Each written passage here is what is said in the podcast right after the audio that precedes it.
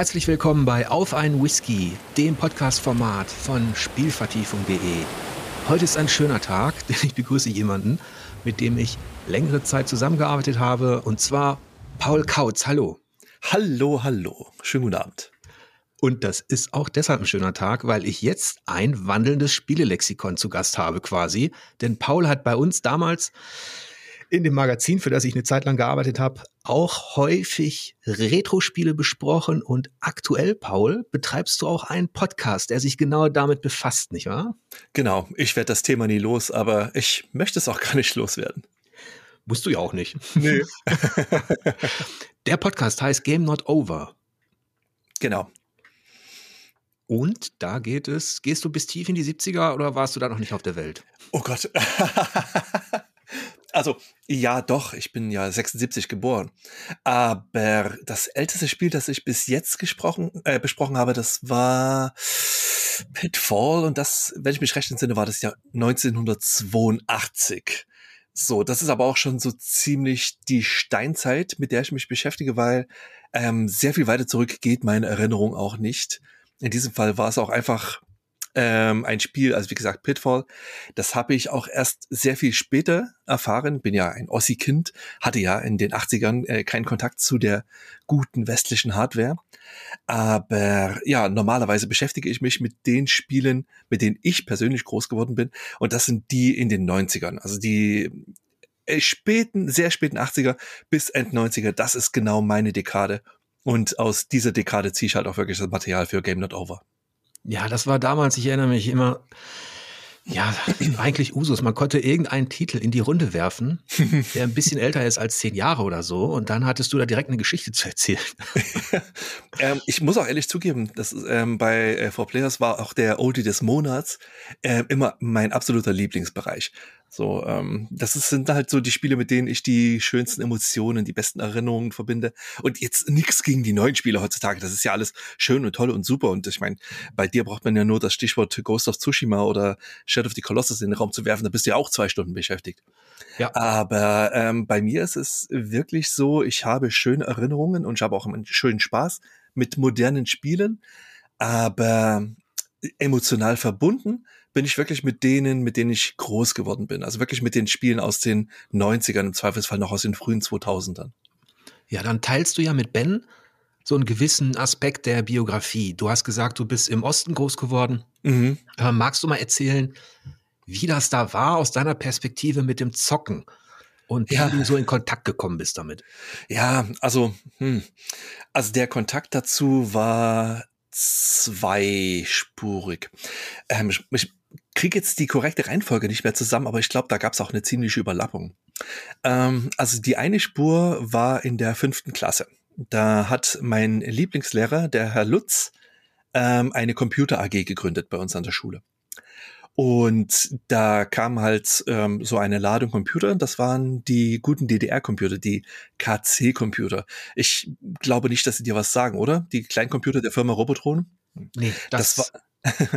das war so eine DDR-eigene Marke. Die wurden auch, ähm, wo ich aufgewachsen bin, in Karl-Marx-Stadt hergestellt. Und das waren im Prinzip so die DDR-Pendants von, sagen wir mal, ZX Spectrum bis C64 Lite. So in der Richtung kann man es ungefähr einordnen. Und an diesen Computern, in der Computer AG vom Herrn Lutz, haben wir Programmieren gelernt. Und äh, zum Programmieren lernen gehörte halt auch das ähm, Programmieren von super simplen Spielen.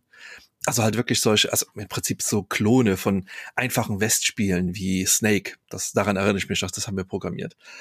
Und ähm, das hat halt wahnsinnig viel Spaß gemacht. Einfach nicht nur die, die Dinger selbst zu erschaffen, sondern halt auch sie zu spielen und es gab keine allzu große Computerszene in der DDR. Es war sehr überschaubar.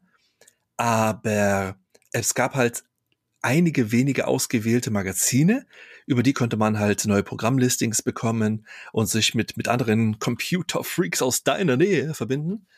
Und ähm, das habe ich dann halt auch mit großem Enthusiasmus gemacht. Und ähm, die andere Spur ähm, hatte mit dem Theater zu tun. Ich habe von der ersten bis zur zehnten Klasse Theater gespielt. Und ähm, zwei oder dreimal pro Jahr fuhren wir ins Theaterlager nach äh, in Orte wie Schneeberg oder Oberstdorf. Und ähm, in Schneeberg stand in der Mensa immer ein Polyplay-Automat herum. Und auch das wieder so ein typisches DDR-Ding. Ähm, das war halt ein Spielautomat, ein DDR-Spielautomat. Der war ähm, programmiert mit, wenn ich mich recht entsinne, acht Spielen, aus denen man auswählen konnte. Und das waren halt Klone von ähm, Westspielen wie Duck Hunt oder Pac-Man. Nur halt immer auf DDR-Themen gemünzt. Mein Lieblingsbeispiel aus der Zeit ist immer ähm, Pac-Man, das Spielprinzip, klar, kennt ja jeder. Und ähm, aber das Thema dieses Pac-Mans war ähm, Hase und Wolf. Es gab da so eine DDR-TV-Serie ähm, und Comic-Serie, möchte man sagen, die hieß Noob Bagadi. Die kam aus der Sowjetunion und die drehte sich einfach darum, dass der böse Wolf den schlauen Hasen jagt. So Tom und Jerry mäßig. War ein Riesenhit. Und äh, auf Basis dieses Hits gab es dann halt entsprechend auch ja das DDR-Pendant von Merchandise. Und eine Art von diesem Merchandise war halt ein Pac-Man-Klon, wo man halt als ähm, als als Hase Pac-Man im Prinzip die Wolfgeister ähm, durch das Labyrinth jagt, beziehungsweise von ihnen gejagt wird und dann halt Mörchen frisst und dann entsprechend äh, aufgepowert die Geister, Wölfe verjagt. Also es, es war eins zu eins Pac-Man, nur halt umgepinselt. Und ein Copyright-Problem gab es wahrscheinlich nicht. In der DDR? das hat keine Sau interessiert. Ja. Äh, okay. Und das habe ich halt, das habe ich halt wirklich mit großem Enthusiasmus gespielt. Ich merke schon, das wird ein sehr interessanter Podcast. Aber bevor wir weiter in die Tiefe oder weiter voranschreiten in deiner Karriere oder in deinem Weg zu dem, was du jetzt geworden bist, quasi, mhm. was du aktuell tust, ähm, würde ich sagen, brauche ich eine Trinkpause. Und wie immer, das Format heißt ja auf ein Whisky, mache ich mir einen auf und befürchte, Paul, ich trinke wieder alleine Alkohol. Es tut mir so leid. Ist es wenigstens irgendein Wasser mit Schuss? Äh, naja, also ich sehe hier ähm, an dem Glas haben sich so ein paar ähm, Kohlensäurebläschen abgelegt. Also von daher, es, in gewisser Weise prickelt es ja schon. Ja, aber ich, es, es tut mir wahnsinnig leid. Ich trinke halt schon seit Ewigkeiten praktisch kein Alkohol mehr. Jetzt mal von dem, von dem Glas Champagner zu Silvester abgesehen. Ich hatte überlegt, ob ich mal irgendwie jetzt ähm, hier im, zur Feier des Abends ähm, den Jack Daniels aufmache, den ich hier noch rumstehen habe, weil ich, ich koche sehr gern und eine der Sachen, die ich sehr gerne koche, ist so eine Jack Daniels Barbecue-Soße. Oh. Ähm, deswegen habe ich immer ein bisschen Jack Daniels im Haus, aber ich hatte so ein bisschen die Angst, dass wenn ich zugebe, dass ich jetzt hier Jack Daniels trinke, dass du direkt durch die Leitung springst und mir ein Messer ins Gesicht rammst. Nein, ich habe überhaupt nichts gegen Jackie. Das ist ähm, äh, genauso Mist. wie man mal ein schnelles Dosenbier braucht oder so. ist das überhaupt nicht schlimm. Ich, ich, ähm, ich klammer mich jetzt einfach an deiner Whisky-Soße. So irgendwie, also dass du eine Whisky-Soße zumindest machst und vielleicht gibst du mir noch mal das Rezept, weil das klang gar nicht so schlecht. Ja, das, ähm, ich bin ja ein äh, großer USA-Reisen-Fan und wann immer wir in den USA sind, da besuchen wir halt auch TGI Fridays. Weiß nicht, ob du die Restaurantkette kennst. Nee. Ähm, das ist halt so eine typische, ähm, gute, ähm, typisch amerikanische Restaurantkette. Da gibt's halt Steaks und Surf and Turf und äh, Mashed Potatoes, alles mögliche. Und eine von deren Spezialitäten ist halt wirklich dieses ähm, Steak mit dieser Jack Daniels TGI Fridays Soße. Und die ist halt einfach, oh, ja, die, die ist so sensationell, die schmeckt so geil. Und ähm, es gibt so eine App, die heißt Yumly. Und in der findet man alle möglichen Rezepte. Und in der habe ich schon vor Ewigkeiten mal nach einer ähm, TGI Fridays ähnlichen Jack Daniels Soße gesucht und diverse Rezepte gefunden und auch ausprobiert und habe dann halt ähm, auf, auf diese Erfahrung hin so, so mein eigenes ähm, Jack Daniels Soßenrezept entwickelt. Und ich liebe das Ding. Und, äh, ah. Okay, muss ich haben. Also Paul, da müssen wir auf jeden Fall, das müssen wir uns merken. Das ja. ich gerne nachkochen. Ich bin jetzt auch nicht so passioniert im, im Kochen oder sowas. Ich probiere ab und zu mal ein paar Sachen aus. Ich kann ganz gut Dorade, glaube ich, machen und einen Gulasch kriege ich hin. Alles ist besser mit Gulasch. Ach so, ja, natürlich. Ja. Ähm, aber bevor wir darauf jetzt eingehen, sage ja. ich mal, was ich hier aufgemacht habe. Das ist Bitte. ein Jura, ein Single Malt Scotch Whisky, zehn Jahre alt, habe ich noch nie getrunken. Habe ich gerade probiert, als du da erzähltest von deinem Steak. Das passte ganz gut. Und da bedanke ich mich ganz herzlich bei Christian Torge Neumann, denn der Torge hat mir eine Probiersammlung geschickt und das hilft richtig gut, die nächsten Folgen von Auf einen Whisky, ähm, zumindest auf einer Seite mit Whisky zu beginnen. Ähm, vielen Dank dafür, Torge. Und der Jura, zehn Jahre alt, schmeckt schon mal richtig gut. Ja, und ich habe hier jetzt gerade mein stilles Wasser dekantiert. Äh, von daher, ich probiere mal. Ah, herrlich neutral im Abgang. Ja, geil. Es ist, es ist eine neue, es ist eine Volksbewegung. Ich weiß, ich weiß das auch zu schätzen. ich, vielleicht, weiß ich, vielleicht wird man auch einfach alt mit so mit Whisky und Pfeife. Vielleicht ist es ein Auslaufmodell. Mm, ja, vielleicht komme ich da auch noch hin. Ich weiß es nicht. Ähm, aber ich, ich, ja, es, halt, es hat jetzt noch nicht mal einen bestimmten Grund oder sowas. Ähm, es ist halt, äh, ich, ich habe ja nie besonders viel Alkohol getrunken. Ich habe auch zum Beispiel null Bier im Haus. Das ist halt irgendwie, es hat mir nie so geschmeckt. Und ähm, ja, keine Ahnung, es ist halt irgendwann so komplett ausgefadet. Jedenfalls so. musst du dich auch gar nicht grämen. Im Gegenteil, ja. du hast mir einmal fast das Leben gerettet. Ähm, da kommen wir vielleicht noch mal dazu. Ich glaube, da hast du auch nichts getrunken, ich aber über die Maßen und da war ich ganz froh, dass ein Paul mich nüchtern retten durfte, konnte. Ja. aber später dazu. ja. Vielleicht mal zurück in deine, in deine Spielevita. Wir waren gerade stehen geblieben bei dem Pac-Man-Verschnitt, mhm. den du beschrieben hast. Und wie bist du dann so mit dem Mauerfall überhaupt in diese Branche gekommen? Denn du hast ja eine relativ bunte Karriere hinter dir. Ich nehme da auch gar nichts von vorweg, aber einige Magazinstationen, bevor du irgendwann bei 4Players gelandet bist. Ja, sehr wahr. Ähm, naja, die so, die, die ja, Ursprungsgeschichte, sage ich mal, ähm, die war relativ klassisch. Ich habe dann halt ähm, kurz nach dem Mauerfall ähm, haben mir meine Eltern einen Gameboy geschenkt. So, ähm, ich hatte dann relativ zeitnah Kontakt mit Magazinen wie Powerplay, Videogames und ASM. Hab dann natürlich mit großem Enthusiasmus und Hallo studiert. Und dann musste natürlich ein Gameboy ins Haus, ganz klar. Und dann kurz darauf kam auch das äh, Mega Drive noch dazu. Und da war ich äh, ganz, ganz begeistert, hab da alles rauf und runter gespielt. Wir hatten bei uns in der Nähe einen Videospielladen, also eigentlich war es eine Videothek, aber die führten auch Videospiele und da konnte man sich natürlich auch entsprechend äh, die Spiele ausleihen. Das heißt, ich musste mir das gar nicht alles direkt kaufen, sondern konnte äh, mir das auch ausleihen für zwei, drei Tage spielen und wieder zurückbringen. Und da habe ich halt dann auch äh, nach der Schule immer mit, mit, mit Freunden getroffen und haben wir ganz, ganz viel Mega Drive und Gameboy gespielt. Habe halt so wunderbare Erinnerungen an ähm, lange Nachmittage mit meinem damals besten Kumpel Mario, wie wir halt auf der Bank saßen und um die Wette Gargoyles Quest gespielt haben. Ähm, also das war das war äh, großer da Enthusiasmus. klingelt jetzt was bei mir an zwei Stellen. Und zwar äh, zum einen genau das habe ich auch gemacht, also ASM Powerplay, das waren mhm. so die Magazine, die ich dann abonniert hatte. Und äh, die andere Sache, die so ein bisschen klingelte, war Gargoyles Quest, weil da erinnere ich mich, du hast mich auf diesen Titel aufmerksam gemacht, auf dieses, ich übertreibe jetzt ein bisschen, das erste Dark Souls für den Gameboy. Ja, im, im Grunde, äh, im Grunde schon. Also Oder war es doch nicht so knifflig? Es war, es war kackschwer, richtig, richtig kackschwer. Es ist bis heute eins der schwersten Gameboy-Spiele, wie ich finde. Genau, davon hattest du mir erzählt. Nur hatte ich damals keinen Gameboy, deswegen konnte ich da nicht direkt rein ähm, ja. reinschmökern. Aber seitdem ist mir Gargoyles Quest nicht mehr aus der Erinnerung gerutscht. Und irgendwann hatte ich mich mal damit beschäftigt und war kurz davor, äh, das mal anzuzocken. Ja, es ist ähm, ein, also wie ich finde, bis heute noch ein ganz wunderbares Action-Adventure-Rollenspiel, Touch-Einschlag. Ganz hervorragender Soundtrack, unter anderem von Yoko Shimamura. Mhm. Und äh, wirklich schönes Spiel. Ich meine, wenn man es halt mittlerweile so 20 Mal in seinem Leben durchgespielt hat, ist es nicht mehr ganz so herausfordernd, zugegebenermaßen.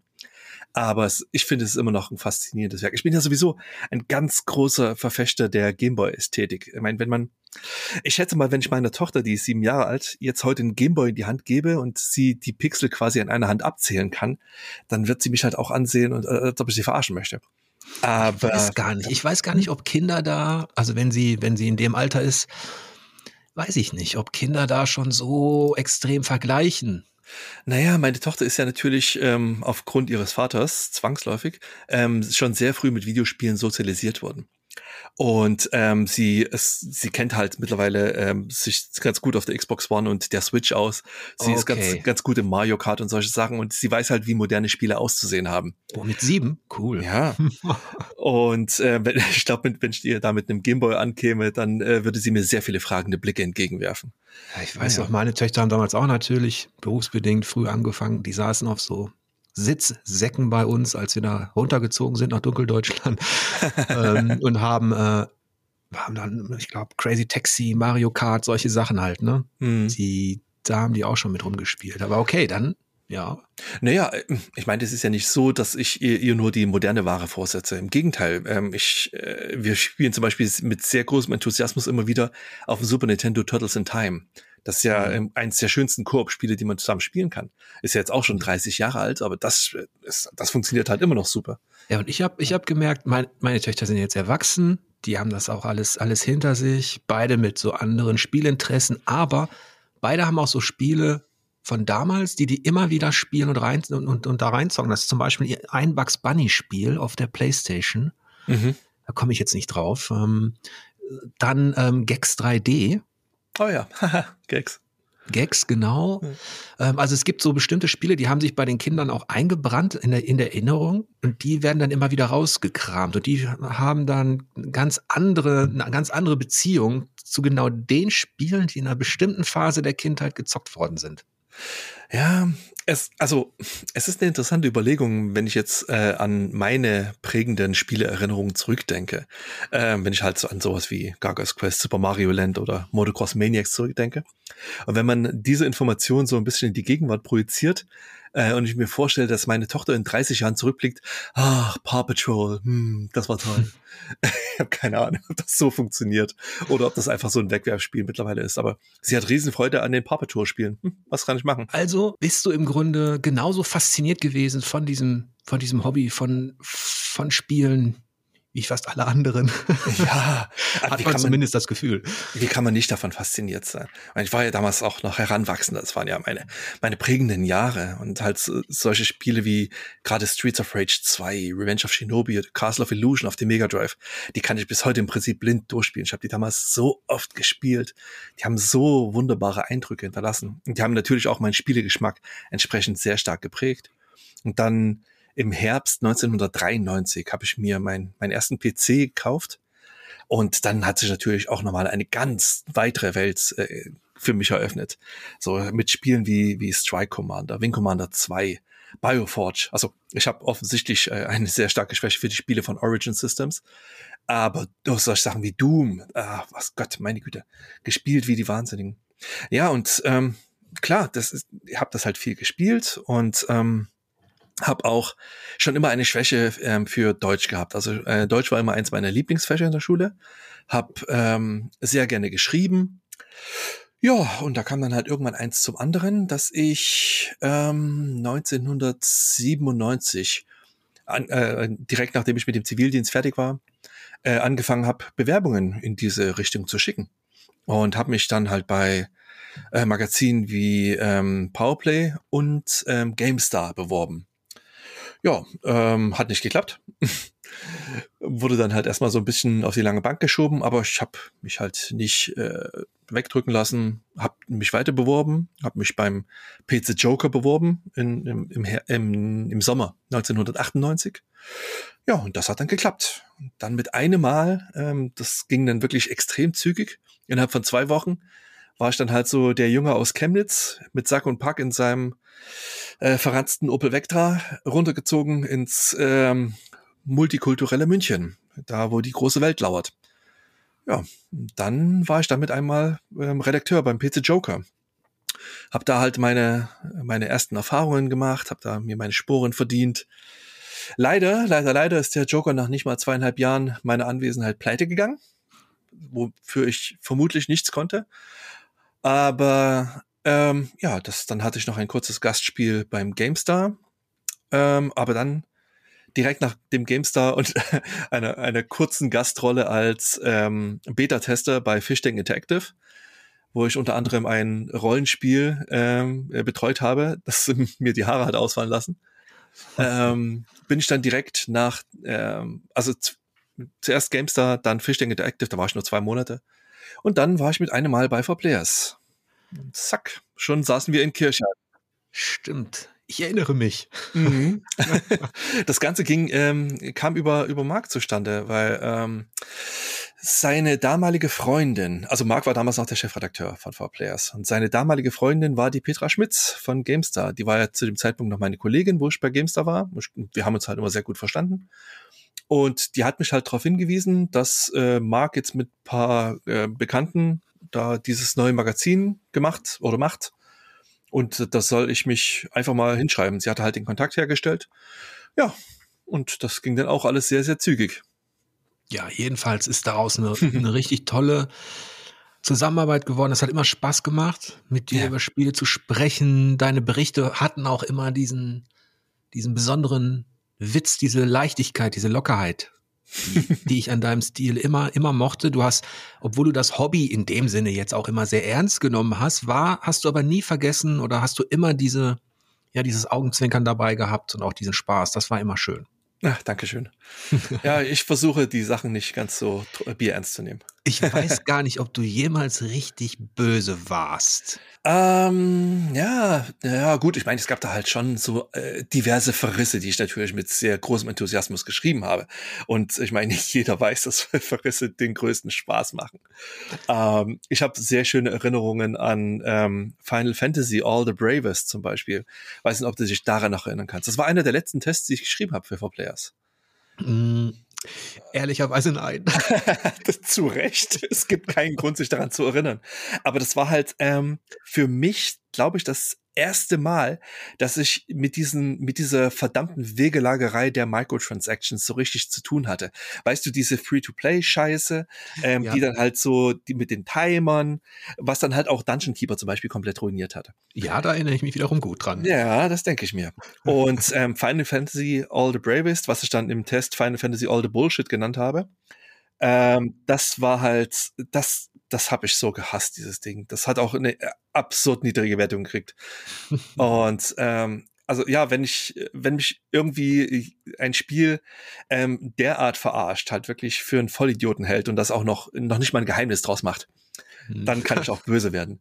ja, Aber genau das. Ansonsten, ähm, ich weiß es nicht. Ansonsten war ja deine, äh, du hast nicht ein Spezialgebiet gehabt, aber so deine nee. Vorlieben waren ja schon, das hat man jetzt auch so ein bisschen, ein bisschen rausgehört, auch ähm, zum einen das Arcadige, sowohl mhm. was Jump and Runs, Prügler, Brawler. Du warst aber auch ähm, sehr aktiv in Sachen Racing. Ja, das, ich meine, der, der große Gott ist ja natürlich der Herr Costa, da führt ja kein Weg drauf vorbei. Aber die Arcade Racer, die, die habe ich mir gern geschnappt. Das sind auch die, die ich zumindest mal mitgezockt habe oder so. Dann, ähm, was hast du noch? Was war noch dein Spezialgebiet? Oh Gott, ähm, es, ich glaube, es ist einfach aufzuzählen, was ich nicht. Alles von hab. Nintendo auch eigentlich, ne? Ja, oh Gott, ach Nintendo. Ja, im Grunde ja, aber mein Gott, was ich mich immer mit den Nintendo-Fans herumärgern musste. Beispiele? Oh Gott, also die zwei heftigsten Beispiele, bei denen ich halt wirklich von den Hardcore-Fans am meisten aufs Maul gekriegt habe, das war zum einen ähm, Super Smash Bros., ich glaube Melee, der Teil für die Wii, und ähm, Kid Icarus, das Teil für den 3DS. Ja. Weil das waren halt ähm, so Spiele, auf die, ich meine, es ist jetzt natürlich so ein bisschen sehr verallgemein zu sagen, dass Nintendo-Fans äh, mit Scheuklappen durch die Welt gehen. So ist es ja nun nicht.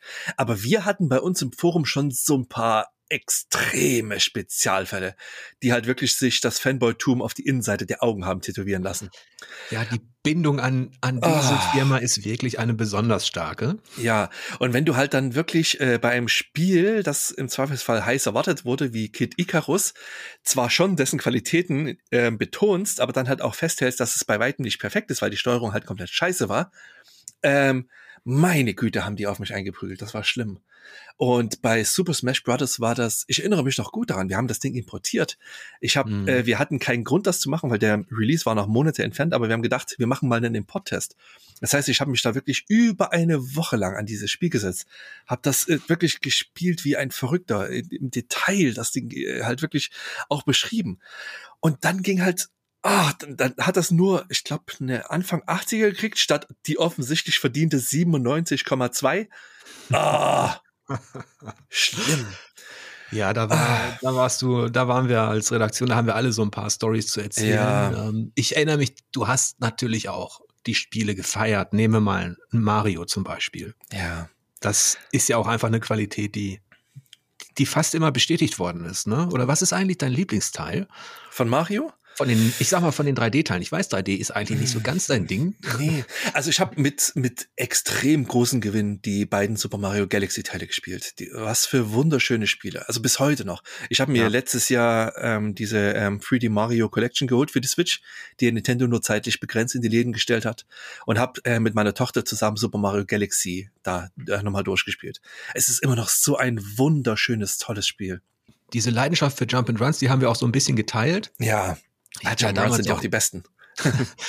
Rayman fand ich, ich habe ja den Schritt von 2D zu 3D begrüßt eher, ne? Also so Rayman war so ein Beispiel dafür, das mochte ich eigentlich und ich weiß noch, dass du zum Beispiel bei Sonic, ah. äh, bei dem 3D-Sonic, wie der so durch die, durch die Welt äh, katapultiert wurde, das war nicht so dein Fall, ne? Oh Gott, nein, es gibt kein einziges gutes 3D-Sonic in meiner Welt. es ist so schlimm. Ich hasse Sonic Adventure 1 und 2. Also wirklich, ich finde nichts Gutes daran. Das 2006er Sonic, ähm, das hier ist ja einfach nur Sonic the Hedgehog, das ist ja. einer der innersten Kreise der Hölle. Okay. Es solche Sachen wie Sonic Unleashed. Oh Gott, Sonic Team hat äh, unter diesem Namen so schreckliche, schreckliche Dinge getan. Ah, und die hören nicht auf. Ah. Jetzt ist es, es, es gab ja eine Rückbesinnung. Ja. Auf, auch auf 2D. ähm, eigentlich für fast alle bekannten Maskottchen, die da rumhüpfen da draußen. Okay, und ähm, die andere Geschichte 2D, 3D betrifft ja noch so den Beat'em-up-Bereich. Mhm. Wie, wie hast du das so? Also ich sag mal, ähm, Virtua hm. Fighter und Soul Calibur haben wir ja auch gezockt. Ja, ach, ich habe nicht als die besten Erinnerungen dran an unsere langen, langen, vielen Nachmittage mit Soul Calibur 2. Also du mit deinem verdammten Link, mit der Gamecube-Fassung, mit deinen Bomben und mit den Pfeilen. Ah! Aber die Gamecube-Fassung, ehrlicherweise, ah. die habe ich letztens noch ne, mit meiner, mit meiner, mit meinen Töchtern gespielt. Die, die ist immer noch gut. Ey. Die ist immer noch verdammt gut. Das Spiel sieht auch immer noch so schön aus. Ich habe ja, ähm, um jetzt ganz, ganz kurz eine Tangente zu beschreiten, ich habe ja immer noch meine Xbox 360 ähm, zu Hause aufgebaut und da läuft immer noch ähm, Soul Calibur 2 auf, das das Remaster, das es da gab. Und das sieht immer noch gut aus. Ich meine, eben natürlich kein Vergleich zu Soul Calibur 6, ganz klar. Grafikeffekte noch und nöcher. Aber meine Güte, es ist ein Spiel, das die Levels laden in drei Sekunden, nicht in 30 Sekunden. Und das es spielt sich halt immer noch so toll und ähm, halt Maxi ist halt immer noch so meine Spezialität. Oh, Aber oh, wann, ja. ja. wann immer ich so Kaliber 2 anmache, dann muss ich an den verdammten Link und seine verdammten Pfeile denken.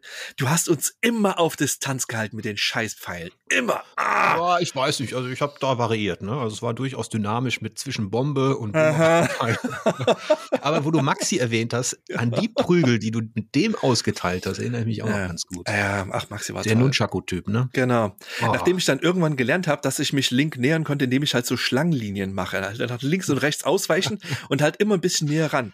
Dann, dann ging's. Dann konnte ich dich einigermaßen unter Kontrolle halten. Und dann, Maxi hatte halt die geilsten Kombos. So, wenn du halt einmal in so einer richtig fetten Kombo von Maxi gefangen warst, dann war es meistens vorbei. Ja. Aber ach, das waren so epochale Gefechte. Toll. Ja. Es hat ähm, immer wehgetan gegen dich und Maxi, das stimmt. Ja. Äh, ähm, aber um deine Frage zu beantworten, ähm, ich liebe ähm, 3D Beat'em-Ups. Ja, ähm, ich meine, schlussendlich, man muss ja natürlich de facto unterscheiden zwischen Beat'em-Ups, sowas wie Streets of Rage und Fighting Games, halt Street Fighter Tekken etc. Mhm. Aber der, der Einfachheit halber vermischen wir das Ganze jetzt mal. Und ich liebe sie alle. Ähm, ich habe, was ich jetzt alleine an Stunden mit Streets of Rage 4 verbracht habe, das ja vor zwei Jahren erschien. Was für ein wundervolles, wundervolles Spiel. Das hat, das, das atmet, lebt den Geist der Serie so gut, so, so gut, toll. Und gleichzeitig ähm, moderne Spiele wie Tekken 7, ähm, das, das spiele ich äh, mit großem Enthusiasmus bis heute noch. Da habe ich mir jetzt erst vor Gott drei Monaten, glaube ich, die, den, ähm, die Season 4 Inhalte gekauft tolles Spiel. Funktioniert ja. auch heute immer noch. Und Streets auch da habe ich. Rage ist ja so ein, eigentlich so ein Nachfahre von Double Dragon und Co. Ne? Ja, genau. So genau. ein Bra also so ein, ja. So ein Brawler. Ja. Brawler, genau. Und die, die spielst du auch dann gerne solo? Ja, sehr gerne. Mhm. Also natürlich auch sehr gerne Multiplayer-Modus, da, auch da wieder mit äh, großer Freude mit meiner Tochter zusammen. Und ähm, aber ja, das, das sind halt so für mich die Erben ähm, nicht nur von Double Dragon, sondern auch von von Final Fight und äh, mhm. gerade solche Sachen wie Turtles in Time. Das ist halt, das ist ja auch de facto nur ein Brawler. Moment, Moment, Moment, Moment, Final Fight, da klingelt was, was auch mit deiner Vita zu tun hat. Ich erinnere mich, dass du das auch mal verrissen hast. ja, und das war Final Fight Streetwise. richtig, ich glaube sogar richtig böse verrissen. Ja. Kai hat danach ja. äh, einige Wochen nicht mit mir gesprochen. Ähm, Kai Stübe, da war der damalige PR-Manager von Capcom, äh, hat das Ding geschickt. Und das war halt, äh, wie, wie sagt man das diplomatisch? Das war halt ein riesiger Haufen Scheiße. Äh, Final Fight Streetwise. Und ähm, naja, das habe ich auch entsprechend geschrieben. ähm, das hatte mir eine Zeit lang richtig übel genommen. Und jetzt als witzigen ähm, Kreisschluss der Geschichte habe ich dann ja bei Capcom angefangen und musste mir ähm, auf sehr regelmäßiger Basis anhören, ähm, dass es doch eigentlich gar nicht richtig sei für den Job, weil ich ja Qualitätsspiele gar nicht äh, zu schätzen wissen würde. Und habe ich ihm dann irgendwann ähm, auch einen Fake Award zugeschickt für Final Fight Streetwise, damit er endlich Ruhe gibt. Ja, ähm, so, so glücklich und harmonisch ist meine Beziehung zu Capcom nicht ausgegangen. Spätestens mit Resident Evil 5 und 6 ging da einiges zu Bruch und ich konnte keine Karriere äh, mehr bei Capcom machen. Nee, also aber ich glaube, bei Resident Evil 6 gab es äh, auf keiner Seite irgendeinen Gewinner. Das, ich, das tragisch ist, ich musste das ja dann auch noch eine Zeit lang betreuen. Es gab ja die Remaster von Resident Evil 6, die liefen ja über meinen Tisch. Oh, das war, das war nicht die leichteste Art. Es war zwar nicht deine, deine, deine Lieblingsserie, ne? Nee. Aber du konntest nachvollziehen, warum das Mist war. oh, die, die, Sache ist ja, ich habe es ja durchgespielt. Es gibt, ähm, das kann ich ja jetzt gerne äh, zugeben, ich bin ja eigentlich noch nicht mal ein Fan von Resident Evil. Ich habe ja, und bitte Jörg, vergib mir, aber ich habe Resident Evil 4 bis heute nicht durchgespielt. Oh. Äh, ja, aber dafür, und das wird dich bestimmt trösten, Resident Evil 5 und 6. Hä? Hä? Hm, ist hm. viel besser. Hä? Ja, ich weiß nicht, in welches Licht dich das rückt. es kann nur Schwarzlicht sein. Ähm, nein, und ähm, ja, wie gesagt, als ich das damals ähm, PR-technisch betreut habe, dann habe ich Resident Evil 6, einfach damit ich auch weiß, worüber die Leute eigentlich reden, worüber sie lästern, habe ich das auch durchgespielt und meine Güte, das ist kein gutes Spiel in keiner Hinsicht. Und du musst es deshalb ein bisschen beurteilen können, weil du das Spiel an dem sich Resident Evil leider stark orientiert hat, eigentlich relativ stark gemocht hast. Also Call of Duty war ja schon voll dein Ding. Oh ja, ja. Also eine Zeit lang. Ich habe bis inklusive, ähm, ich glaube, Black Ops 2 war der letzte große Teil, den ich halt wirklich extrem aktiv gespielt habe also ich habe sie, bis dahin habe ich sie alle gespielt. Die ganzen Add-ons, ähm, die ganzen Ableger wie, wie Black Ops äh, und noch und nöcher und halt äh, äh, waren, waren alle auf meinem Tisch und habe sie ja wirklich auch gern gemacht. Und dann gerade ähm, die ab Modern Warfare 1 wurde das halt auch im Multiplayer so unglaublich gut. Und gerade ähm, Call of Duty Black Ops 2, das habe ich so ewig gespielt. Aber ich muss ganz ehrlich sagen, mich hat's dann irgendwann verloren. Ich habe danach noch ähm, die, die modernen Teile gespielt, Advanced Warfare und wie hieß das, Infinite Warfare. Und ich möchte sagen, Infinite Warfare hat mir noch gut gefallen, weil es da diese Jägerabschnitte gab, wo man im Prinzip so Wing Commander Levels hatte. Man, man saß im Raumschiff und ist dann äh, in einzelnen Levels so durch, durch Asteroidenfelder geflogen und hat sich so piu, piu, piu, piu, Laserschlachten geliefert. Und das hat noch echt viel Spaß gemacht, weil das war noch so ein, eine interessante Abwechslung zum typischen Call of Duty Spielprinzip. Aber ansonsten hat sich die Serie für mich mittlerweile so komplett ausgelatscht und ähm, aber auch das, äh, was für ein sensationelles Timing, Jörg.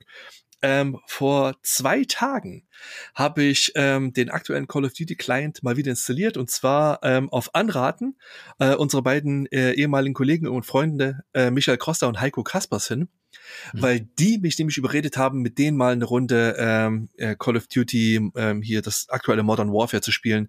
So ein äh, Modus, in dem man die ganze Zeit Geld aufsammelt und zu Banken bringen muss. Das hat Spaß gemacht. Wir haben zwar da erstmal nur eine halbe Stunde gespielt, weil ich da nicht so viel Zeit hatte, aber naja, vielleicht, vielleicht wird ja dieser, dieser, diese alte Narbe wie so ganz leicht aufgemacht. Ja, die, die, die beiden sind für Call of Duty und sowas immer zu haben. Also gerade Heiko, meine Güte, das ist ja. auch ein Experte in dem Bereich, der das, glaube ich, immer sehr exzessiv gespielt hat. Ja. Wo du vorhin Wing Commander erwähnt hast, zum zweiten Mal übrigens, und ich weiß natürlich, weil ich dich kenne, dass Wing Commander so eine Herzensliebe ist von dir. Ja. Ja. Wenn du jetzt mal auf die aktuelle Spielelandschaft schaust oder auf die, auf meinetwegen auch die letzten Jahre, gab es eigentlich mal ein Spiel, das das, was du mit Wing Commander verbindest, irgendwie replizieren konnte? Knifflig. Also, wenn man mal so ein ganzes Stück weit zurückgeht. Ich hatte sehr viel Spaß mit Darkstar One. Ähm, das war ähm, im Prinzip so ein Wing Commander Privateer-Klon von ähm, Ascaron, deutsches Unternehmen. Und äh, das gab es auf dem PC und ein paar Jahre später auch auf der Xbox 360. Es hatte da auch noch einen Untertitel, an den ich mich jetzt leider nicht mehr erinnern kann. Ähm, aber das habe ich wirklich sehr gern gespielt, weil das hat wirklich auch diesen, diesen Geist von Wing Commander geatmet. Aber ich glaube, das Spiel, das für mich der wirklich legitime Wing Commander Nachfolger war, ähm, war Freelancer. Ja. Aus den ganz, ganz frühen 2000. Ich möchte sagen 2003. Also, Kann das sein, dass ich das sogar besprochen habe? Du hast das getestet, ja, ja. Ähm, ich, ich bin nicht ganz sicher, ob ich da bei deinem Test auch einen Meinungskasten dazu geschrieben habe. Ich weiß, ich hatte seine Zeit auch sehr viel Zeit damit verbracht. Und ähm, ich habe das vor einem knappen Jahr mal wieder komplett durchgespielt. Ähm, ich mache ja ähm, neben meinem eigenen Podcast mache ich ja auch noch viele Projekte ähm, für The Pod mit. Und ähm, da befülle ich ähm, oftmals einen Bereich, äh, den Bereich Altbier, wo es halt um ältere Spiele geht, so um die 2000er herum. Ich nenne sie da gerne Klassiker aus dem Übermorgenland. Und da habe ich mit dem guten Dom Schott äh, mir Freelancer zur Brust genommen. Und das haben wir aus moderner Perspektive nochmal betrachtet und habe da auch mit dem ähm, Chefentwickler Jörg Neumann äh, eine ganze Weile gequatscht. Der hat ja viel aus dem Entwickler-Nähkästchen geplaudert. Und das war toll. Das hat so viel Spaß gemacht. Und Freelancer, ähm, das funktioniert heute, man glaubt es nicht, aber es funktioniert heute immer noch super. Es gibt ähm, einen riesen Haufen Mods, die lassen das Ding ähm, nicht nur auf modernen Systemen laufen, sondern halt auch äh, machen halt ähm, 1080p, also Widescreen-Mods und verbessern die Texturen und äh, passen die Steuerung an und ganz toll. Und das spielt sich immer noch super. Es ist eine verdammte Schande, dass das aktuell nirgends offiziell erhältlich ist. Also nicht auf GOG, nicht auf Steam, nicht im Microsoft Store. Ah, aber das Spiel an sich, hm, super. Ich habe gerade mal geschaut in der Zeit, als du so schön zurückgeblickt hast. Und ja, du hast einen zweiten, äh, ein zweites Fazit geschrieben und der erste Satz von dir lautete damals, das war 2003, der Wing Commander in mir, der so lange Jahre bitter leiden und dursten musste, ist plötzlich wacher denn je Freelancer for President. Ja, siehst du? es ist, es, ich weiß nicht, ob das jetzt für oder gegen mich spricht, dass ich so berechenbar agiere. ja, das ist, ähm, das habe ich, ähm, es ist ja so, jeder hat ja so Ankerpunkte in seiner Spielvita. Ja. Dinge, Dinge, die einfach so faszinierend waren aus irgendeinem Grund, dass man sich wünscht, dass es davon mehr gibt. Mhm. Oder dass sie, dass man daran anknüpft. Ne? Ja, es, ich müsste ja eigentlich äh, qua dieser Leidenschaft mich tierisch auf Star Citizen freuen. Aber Wollte ich gerade fragen. Ich kann mich nicht drauf freuen. Das ist total tragisch. Es ist halt, weil ich habe das mittlerweile so komplett unter Shovelware eingeordnet, weil das halt jetzt auch schon seit einer Dekade in Arbeit ist und wer weiß, ob das jemals kommt. Und äh, ich meine, falls die Götter alle gleichzeitig lachen und das Ding tatsächlich irgendwann in irgendeinem wirklich halbwegs spielbaren Form auf den Markt kommt, werde ich natürlich selbstverständlich mich darauf stürzen. Klar, es, es spricht ja genau meine Sprache. Aber ach, es ist ja auch zum Beispiel No Man's Sky. Ich würde es so gerne lieben. Es, es, es ist ja auch so geil. Äh, es beginnt ja so fantastisch mit diesem weiten Universum, in dem du einfach nur in eine Richtung fliegen kannst und dann wird durch puren Zufall deine Startposition äh, ermittelt. Und das ist ja schon, oh, da könnte ich ja, das ist schon so eine Gelegen Angelegenheit, das, die möchte ich eigentlich nur im Knien spielen. Toll. Und dann musst du Oh, dann machst du die ganze Zeit die Minecraft-Scheiße. Musst halt irgendwelche Rohstoffe abbauen und Basen bauen und rennst rum und holst Eisenerz und oh, nein. Oh. Die ganz, das ganze Konzept, das, das spricht so meine Sprache. Alles halt aus Seed-Werten zufallsgeneriert. Wunderbar. Jeder einzelne Level, ein Unikat, das ganze Universum für alle Menschen. Die werden sich niemals treffen, weil es so viel davon gibt. Wunderbar. Und dann, was machst du? Du suchst nach Nitraten und baust dein Schiff wieder zusammen. Oh. nee, ich hab's, ich hab's wirklich lang probiert. Ich hab's auf der Xbox One probiert. Ich hab's auf der PS4 probiert. Ich war jedes Mal, keine Ahnung, nach zwei, drei Stunden so hoch gelangweilt. Es hat mich so, so gelangweilt. Das war überhaupt nicht meins. Ja. Ich müsste ihm vermutlich jetzt nach all den Jahren und den vielen, vielen tollen Updates, die Hello Games ja raushaut auf einer regelmäßigen Basis, ähm, dafür muss man denen ja wirklich hoch dankbar sein, müsste ich dem eigentlich wieder eine Chance geben. Aber ähm, A, gebranntes Kind scheut, äh, scheut No Man's Sky und B, ich habe halt durch die Arbeit an meinem Podcast keine Zeit für Spiele, die so viel Zeit in Anspruch nehmen. Ich mhm. kann keine, keine Open-World-Spiele spielen, ich kann keine großen Rollenspiele spielen. Solche Sachen wie ein Cyberpunk oder ein Witcher 3. Grundsätzlich würde mich das schon interessieren, aber wenn ich da halt irgendwie 100 Stunden investieren muss, um mal die Hälfte zu sehen oder so, nee, kann ich nicht machen. Geht schlicht nicht. Ich habe ja auch noch ein Leben. Hm, schade. Wing Commander ist die eine, ist, hm. ist, ist diese eine Facette da erinnere ich mich, dass das immer so eine Leidenschaft von dir war und jetzt wissen wir warum. eine andere Geschichte war ja immer, deswegen machst, machst du ja auch deinen Podcast und schaust zurück, blickst zurück auf die auf die älteren Spiele der 80er, vor allem der 90er, die dich, die dich da so geprägt haben, ist auch immer dieses Arcadige gewesen, also diese Pionierzeit auch. Mhm. Aber wenn du mal so be betrachtest, die Spielegeschichte, ich war ja immer schon auch ein Freund davon, wenn Reihen versucht haben auszubrechen. Also Stichwort Resident Evil, ne? Resident Evil 4 hatte jetzt nicht so gut gefallen. Für mich war es damals so, endlich wagt sich mal ein Entwickler auch technologisch und auch spielmechanisch was anderes zu machen mit einer Reihe. Das ist natürlich immer gefährlich. Und auch Resident Evil ist ja, hat das ja auch nicht ohne letztlich, äh, ohne Nebenwirkungen hinbekommen. Aber ich oder Sonic, ne? Die Geschichte, die, die 3D-Geschichte. Ich habe 3D halt tatsächlich eine Zeit lang immer abgefeiert, weil es für mich so der nächste Schritt war. Gibt es auch Beispiele, wo du sagen könntest, okay, hier war 3D, ich glaube, wir hatten die, wir hatten die, die uh, Fighting Games genannt, ne? Aber wo 3D auch der richtige Schritt war? Hm. Also, ähm, bevor ich die Frage beantworte, noch ganz kurz, es ist nicht so, dass ich Resident Evil 4 nicht mag. Ich habe es nur noch nicht durchgespielt. Ähm, ich habe das auf der PlayStation 2 seinerzeit wirklich lang gespielt. Also ähm, bis vermutlich kurz vors Ende. Und dann bin ich aber halt in so eine Sackgasse geraten, weil mir ähm, an einer Stelle komplett die Munition ausgegangen ist, ähm, ich auch keinen anderen Savepunkt mehr hatte und äh, mir so viele Gegner entgegenkamen, gegen die ich nichts mehr machen konnte. Ah, okay. Und da habe ich dann halt einfach gelassen, weil ich so frustriert war und seitdem auch nicht mehr angefasst. Ich meine, natürlich, ich, ich habe das in meiner Steam-Bibliothek, ich habe das auf meiner Xbox One und ich müsste es nur mal installieren und von vorn beginnen.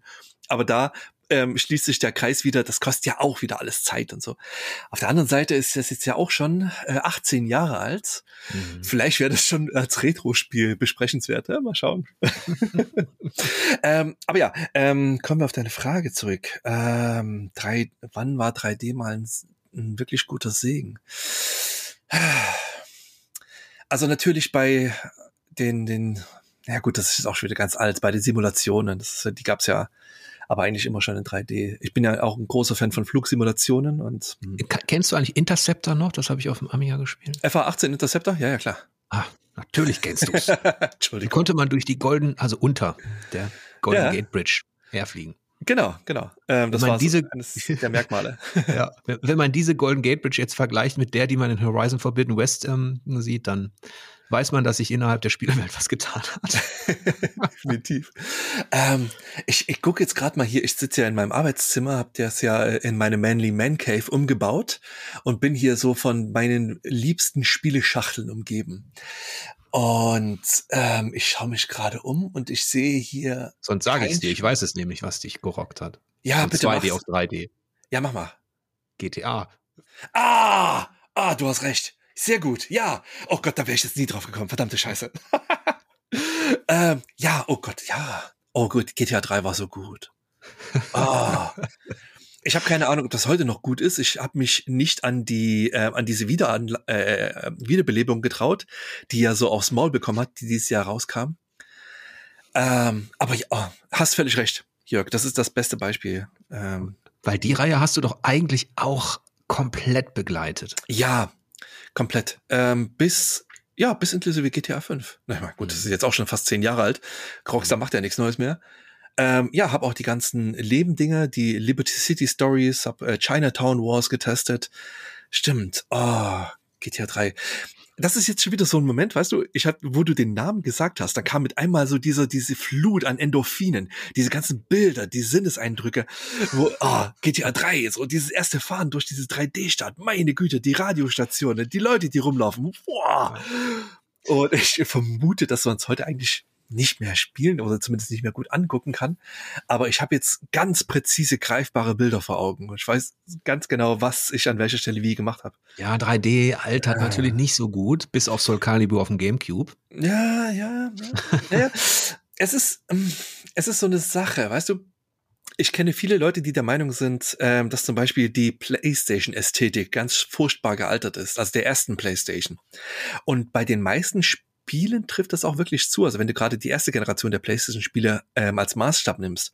Auf der anderen Seite, wenn du halt gerade so spätere Spiele äh, betrachtest, Crash Bandicoot, Tekken 3, ähm, Gran Turismo 2, ich finde, die sehen heute auch immer noch ähm, akzeptabel aus. Also, ich, oh Gottes Willen, ich würde niemals gut sagen. Das wäre wirklich zu viel des Guten, buchstäblich. Aber man muss, es muss vermutlich auch wirklich diese emotionale Bindung da sein. Also so eine gewisse Ästhetik, äh, so, so, so ein Wille zur Gestaltung, wie zum Beispiel gerade bei Crash Bandicoot. Das ist ja wirklich kein realistisches Spiel, sondern es ist halt, es hat diese ganz, ganz klaren Formen, die sehr erkennbare Geometrie, diesen einzigartigen Stil, halt auch wirklich mit, mit sehr speziellen Farben gespielt als, als Konvolut funktioniert das für mich, wie ich finde, bis heute immer noch sehr gut. Es Womit hat sogar funktioniert bei einem, also was du, was PlayStation Ästhetik angeht, die erste PlayStation, bei einem Spiel, das ich ja auch sehr mag, Bloodborne, da gab es jetzt ein sogenanntes D-Make. Hab ich gesehen, genau. Ja, und da hat man tatsächlich, da hat, glaube ich, jemand innerhalb von drei bis vier Jahren versucht, eben in dem Stil der ersten PlayStation dieses Bloodborne zu reproduzieren. Und ich war auch erst sehr skeptisch, aber dann, hat, dann hatte das so eine Anziehungskraft und ich musste da auch reinzocken.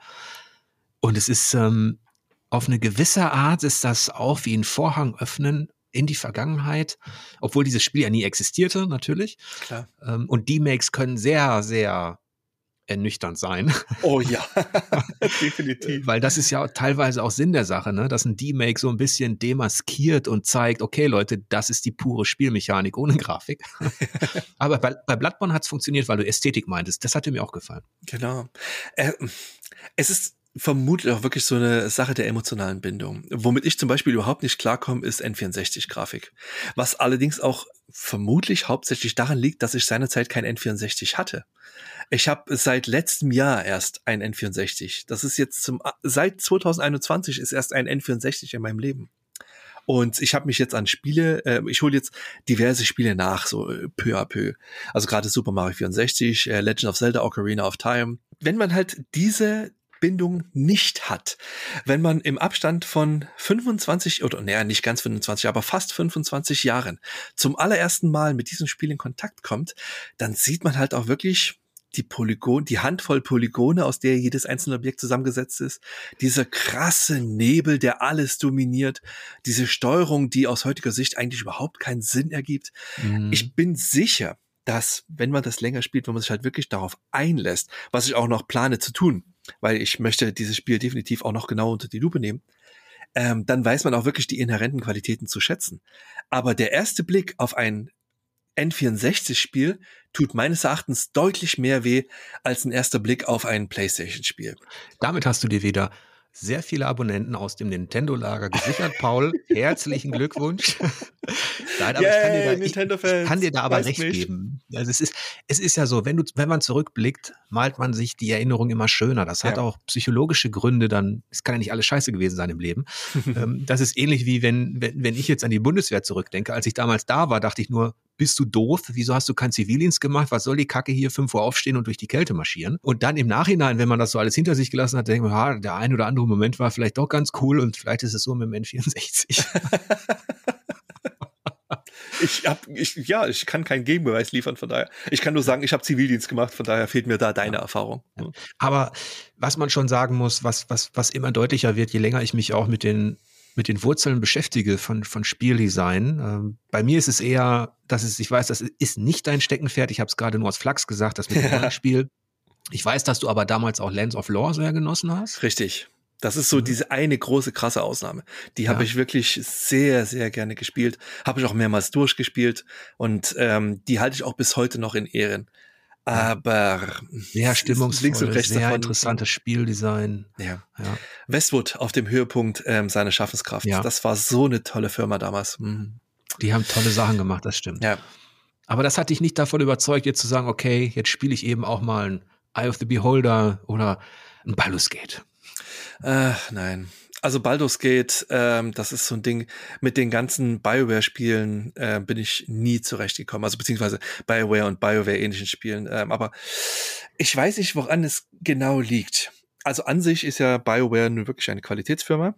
Aber es gibt ähm, von BioWare exakt ein Spiel, mit dem ich mich identifizieren kann und das ist MDK 2. Also der, das eine schwarze Schaf von BioWare. Ansonsten alles, was die gemacht haben, seien es die Baldur's Gates, die Knights of the Old Republics, die Mass Effects, pff, funktioniert ja. für mich überhaupt nicht. Keins Irgendwie davon. Hat, hatte ich auch immer das Gefühl, das ist ja auch alles so, dieses, wenn es in diese storylastige Rollenspiel-Genre geht, das ist ja auch vielleicht ein bisschen zu ernst und pathetisch, weil ich weiß, ja. du hast ja zum Beispiel gerne Terry Pratchett gelesen. Bis heute noch, selbstverständlich. Ja. ja. das ist ja eher der witzige Blick, der lockere Blick auf eben Fantasy. Ja. Ähm, äh, eine Sache, äh, mit der ich mich vermutlich gerade bei dir nicht sonderlich beliebt machen werde, aber es ist leider die Wahrheit ist, ich kann mit Fantasy an sich nicht viel anfangen. Ich kann es nachvollziehen. ähm, also ich habe ich habe den Herrn der Ringe gelesen und ich habe die Witcher-Serie gesehen. Und das ist auch so ziemlich mein wichtigster Kontakt mit der Welt der Fantasy. Ähm, ansonsten ist mir das halt wirklich alles zu steif. Also gerade, ich habe bis heute zum Beispiel nie ähm, Game of Thrones äh, Kontakt gehabt. Ich habe es nicht gelesen, ich habe es nicht gesehen. Hm. Es interessiert mich schlicht nicht. Ähm, Witcher habe ich auch nur deswegen geschaut, weil es in den Netflix-Empfehlungen war und meine Frau gesagt hat, ja gut, schauen wir halt einfach mal. Außerdem geht Henry Cavill immer. Ich finde den Mann ganz super. Und es hat Spaß gemacht, so zwei Staffeln. Aber ansonsten Terry Pratchett, das spricht genau meine Sprache, weil es ist zwar Fantasy, aber die Fantasy ist halt nur der Mantel, der über sehr, sehr viel Geblödel gelegt wird. Und ja, für Geblödel bin ich natürlich immer zu haben. Ich, ich kann das deshalb nachvollziehen, weil ich habe auch eine Zeit lang mit der Fantasy kämpfen müssen. Das war zwar so meine große, in, in Anführungsstrichen, Jugendliebe, weil ich als, als Junge schon gerne die Sachen gelesen habe. Was habe ich da gelesen? Die Legenden von Shannara, den Hobbit und solche Sachen. Dann habe ich auch noch so einen Robin Hood-Komplex irgendwie, dass da immer irgendwas mit einem Bogen und mit einer Zipfelmütze, wie du weißt, aus Soul Calibur. Oh, ja. Nein, aber ich habe da schon, äh, das ist schon eine alte Liebe, die Fantasy, die musste aber auch stark leiden, weil das so kitschig schlimm wurde. Da kann ich das komplett nachvollziehen, auch was du meinst, auch manchmal zu pathetisch und so. Hm. Aber die Fantasy hat ja eine Schwester, der du eher zugeneigt bist, eine, eine interessante, äh, die Science Fiction. Ja, da, da wiederum sprichst du genau meine Sprache. Ähm, die Science Fiction, das ist, äh, ich hatte schon immer eine absolute Liebe zur Astronomie. Ähm, wie gesagt, ähm, der mein Lieblingslehrer, der Herr Lutz, der die Computer AG gegründet hat, der war auch ähm, Physik- und Astronomielehrer. Und er hatte so eine wundervolle, ähm, lebendige und ähm, enthusiastische Art und Weise, seinen Lehrstoff rüberzubringen. Also ich habe ich hab seinen Unterricht geliebt. Und der hat halt in mir gerade die Begeisterung für die Astronomie entfacht. Und ich habe ähm, schon, ich glaube, ich war zehn, ähm, als ich mein erstes Fernrohr bekommen habe habe halt ähm, wahnsinnig gerne Planeten und Sterne beobachtet, war mit meinem Opa in sternklaren Nächten draußen bei uns im Park, wo es halt wirklich so dunkel war. Und wir haben dann halt den Jupiter mit dem äh, mit dem Fernrohr be beobachtet. Und ah, das hat so viel Spaß gemacht. Und vermutlich kommt daher auch so meine meine Liebe zu Wing Commander und den ganzen Space Operas, weil das halt so dieses dieses große, weite, unerforschte Star Trekige äh, in mir hervorweckt. Und, jetzt ja. hast du schon ein Stichwort. Ja. Bist du dann eher Star Trek oder Star Wars? Ha, keine Frage. Star Trek. Star Trek for Life. Nein, ja. ich habe ich hab nichts gegen Star Wars. Ich habe ähm, ganz im Gegenteil, ich habe Star Wars geliebt, ähm, damals als Heranwachsender. Ich weiß noch sehr genau, wie ich mal mit einem Kassettenrekorder vor unserem Fernseher saß und ähm, Episode 4, A New Hope, auf Kassette aufgenommen habe, damit ich das äh, auf dem Weg zur Schule in meinem Walkman anhören konnte, den Film quasi. Also ähm, die, die Liebe zu Star Wars war definitiv da, aber Star Wars ist ja, ist ja keine Science Fiction. Star Wars ist ein Märchen. Und ähm, daher war mir Star Trek als ähm, Universum, als fremdes Universum, das man eintauchen kann, immer sehr viel lieber, weil das halt immer noch so diese, diese ähm, Tech-Sexiness hatte. Also das ist halt so also alleine die, das Design von der von der äh, Next Generation Enterprise, der ähm, Enterprise E, das ist halt äh, der Enterprise D, um Gottes Willen, was erzähle ich da? Ähm, das ist halt auch so ein super schönes Design. Das ist toll und ah, ich habe also gerade ähm, Next Generation, damit bin ich groß geworden. Ähm, die Originalserie habe ich erst sehr viel später gesehen. Und aber Next Generation hat mich ganz stark geprägt. Ja, da hast du schon angesprochen, dass Star Wars eben, wenn man ganz genau hinschaut, eben viele Dinge, die Science Fiction eigentlich benötigt, um als solche klassifiziert zu werden, gar nicht hat. Mhm. Also man kämpft mit Schwertern und so, ne? äh, solche Geschichten. Aber das ist, da gibt's auch einen Disput, in den will ich gar nicht so reingrätschen, ähm, äh, letztlich. Aber ist es dann auch so, dass du Science-Fiction-Literatur dann eher dir kaufst? Ja, definitiv. Ähm, ich bin ein, ein, ein Riesenfan von äh, zum Beispiel Andy Weir. Ähm, das ist aktuell mein absoluter Lieblingsautor. Ähm, weiß nicht, ob der dir was sagt. Ähm, der Marsianer. Ja. Hat er, hat er geschrieben. Und also zum Beispiel der Marsianer ist für mich als Gesamtkunstwerk nahezu perfekt. Das Buch ist fantastisch. Der Film mit äh, Matt Damon ist sensationell, ist einer meiner Lieblingsfilme der letzten zehn Jahre. Und der Soundtrack von Harry Gregson Williams, oh, ich, ich meine, ich bin ja sowieso ein riesen Soundtrack-Fan, aber der Soundtrack zum Marsianer ist, also, super. Und ähm, Andy Weir hat danach noch zwei Romane geschrieben. Ähm, Artemis war der zweite, den fand ich nicht so gut. Aber der dritte, der kam äh, 2021 raus. Project Hail Mary heißt auf Deutsch Der Astronaut. Und es ist für mich das Buch des Jahres 2021. Ich habe es seit seinem Erscheinen mittlerweile zweimal durchgelesen. Es ist so, so fantastisch. Tolle, tolle, tolle Roman.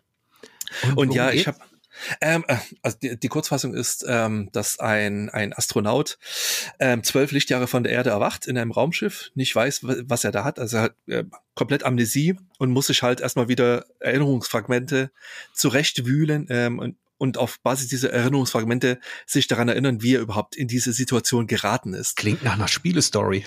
es, es, es wäre so ein geiles Spiel. Es wäre so ein perfektes Point-and-Click-Adventure. Oh, das wäre so geil. Und es kommt dann halt, es ist, also eines der vorstechendsten Merkmale von Andy Weir ist halt dieses geile Techno-Babble. Es ist so, alles so ein bisschen 30, 40 Jahre in der Zukunft. Also es ist noch nicht greifbar, aber es ist halt auch nicht unrealistisch. Und es ist so toll. Der, der Mann, der ist halt ein Geek, Andy Weir. Der hat früher für äh, Blizzard gearbeitet. Der hat unter anderem an Warcraft 2 mitprogrammiert. Ah, okay. Und der ist halt, du merkst es halt, der ist halt wirklich durch und durch Geek und das lässt er halt in seinen Büchern so geil raushängen. Und das ist, wenn man halt auf eine ganz ähnliche Art und Weise tickt, dann fühlt man sich von seinen Büchern wirklich so geil angesprochen und ernst genommen. Und das macht so viel Spaß, das zu lesen. Und der ist halt, er ist halt auch wirklich ein verdammt witziger Schreiber. Es ist halt nicht nur ähm, so, so extrem technikaffine Bücher, sondern auch wahnsinnig unterhaltsame Bücher. Und deswegen liebe ich die auch so. Aber ähm, es ist, äh, das ist jetzt so, so ein bisschen das Beispiel aus der Gegenwart. Ich bin auch ein sehr großer Fan äh, von äh, fantastischer Literatur, also von der Fantastik. Ähm, einer meiner liebsten Autoren aller Zeiten ist Jules Verne. Äh, eines der frühesten Bücher, die ich gelesen habe, war ähm, äh, äh Die Reise zum Mittelpunkt der Erde. Und da habe ich noch das, das Originalbuch, das mir meine Mutter damals, ich glaube 1982 oder 83 gekauft hat. Ähm, ist mittlerweile ganz schön vergilbt und alles. Ich habe das also schon dutzende Male in meinem Leben gelesen. Aber ja, das, also die, die Gesamtwerke von Jules Verne, ähm, die liebe ich. Ich liebe Philip K. Dick. Ähm, äh, ja, immer her damit, her damit. Ja, also, da kommen wir schon in die, da kommen wir schon in die Bereiche, die auch in meinen Regalen stehen. Also Philip K. Dick ist, ist für mich auch einer der besten der besten Autoren da draußen, was, was dieses, also was Science Fiction, aber er hat natürlich auch eine weird Science Fiction gehabt. Ja, ähm. aber gerade zum Beispiel Bücher wie Scanner Darkly, mhm. ähm, das ist natürlich, ähm, äh, hast du zufällig mal den Film gesehen? Mit Keanu Reeves und Robert Downey Jr.? Ja, tatsächlich. Ah, äh, also ich finde, der, der Film hat die, die Weirdness des Buches so geil getroffen, weil der halt auch diesen, diesen Comic-Stil hatte, dieses komplett rotoskopierte. Und ich liebe die Ästhetik von dem Film. Ganz toll. Ähm, ich, wo wir bei Philip K. Dick sind, ich bin ja zum Beispiel kein besonders großer Fan von Blade Runner, aber ähm, Do Androids Dream of Electric Sheep ist eine ganz tolle Kurzgeschichte. Ja, das Und stimmt. ähm, Ubik habe ich noch vor mir, das habe ich noch nicht gelesen. Ähm, aber ja, das ist, ähm, es ist auch die, die Werke von I äh, Isaac Asimov, ähm, iRobot und ah, das Hast toll. du die Foundation-Trilogie schon gelesen? Die könnte dir auch gefallen. Nee, sagt mir nichts die wurde ja verfilmt und also das ist ja sein Riesenwerk, mhm. äh, in dem er über, wo es um diese Psychohistorie geht, wo ein genialer Wissenschaftler Dinge voraussagt und zwar weit voraus und im Grunde sagt er den Fall eines Imperiums voraus und vor ihm steht der Kaiser. okay.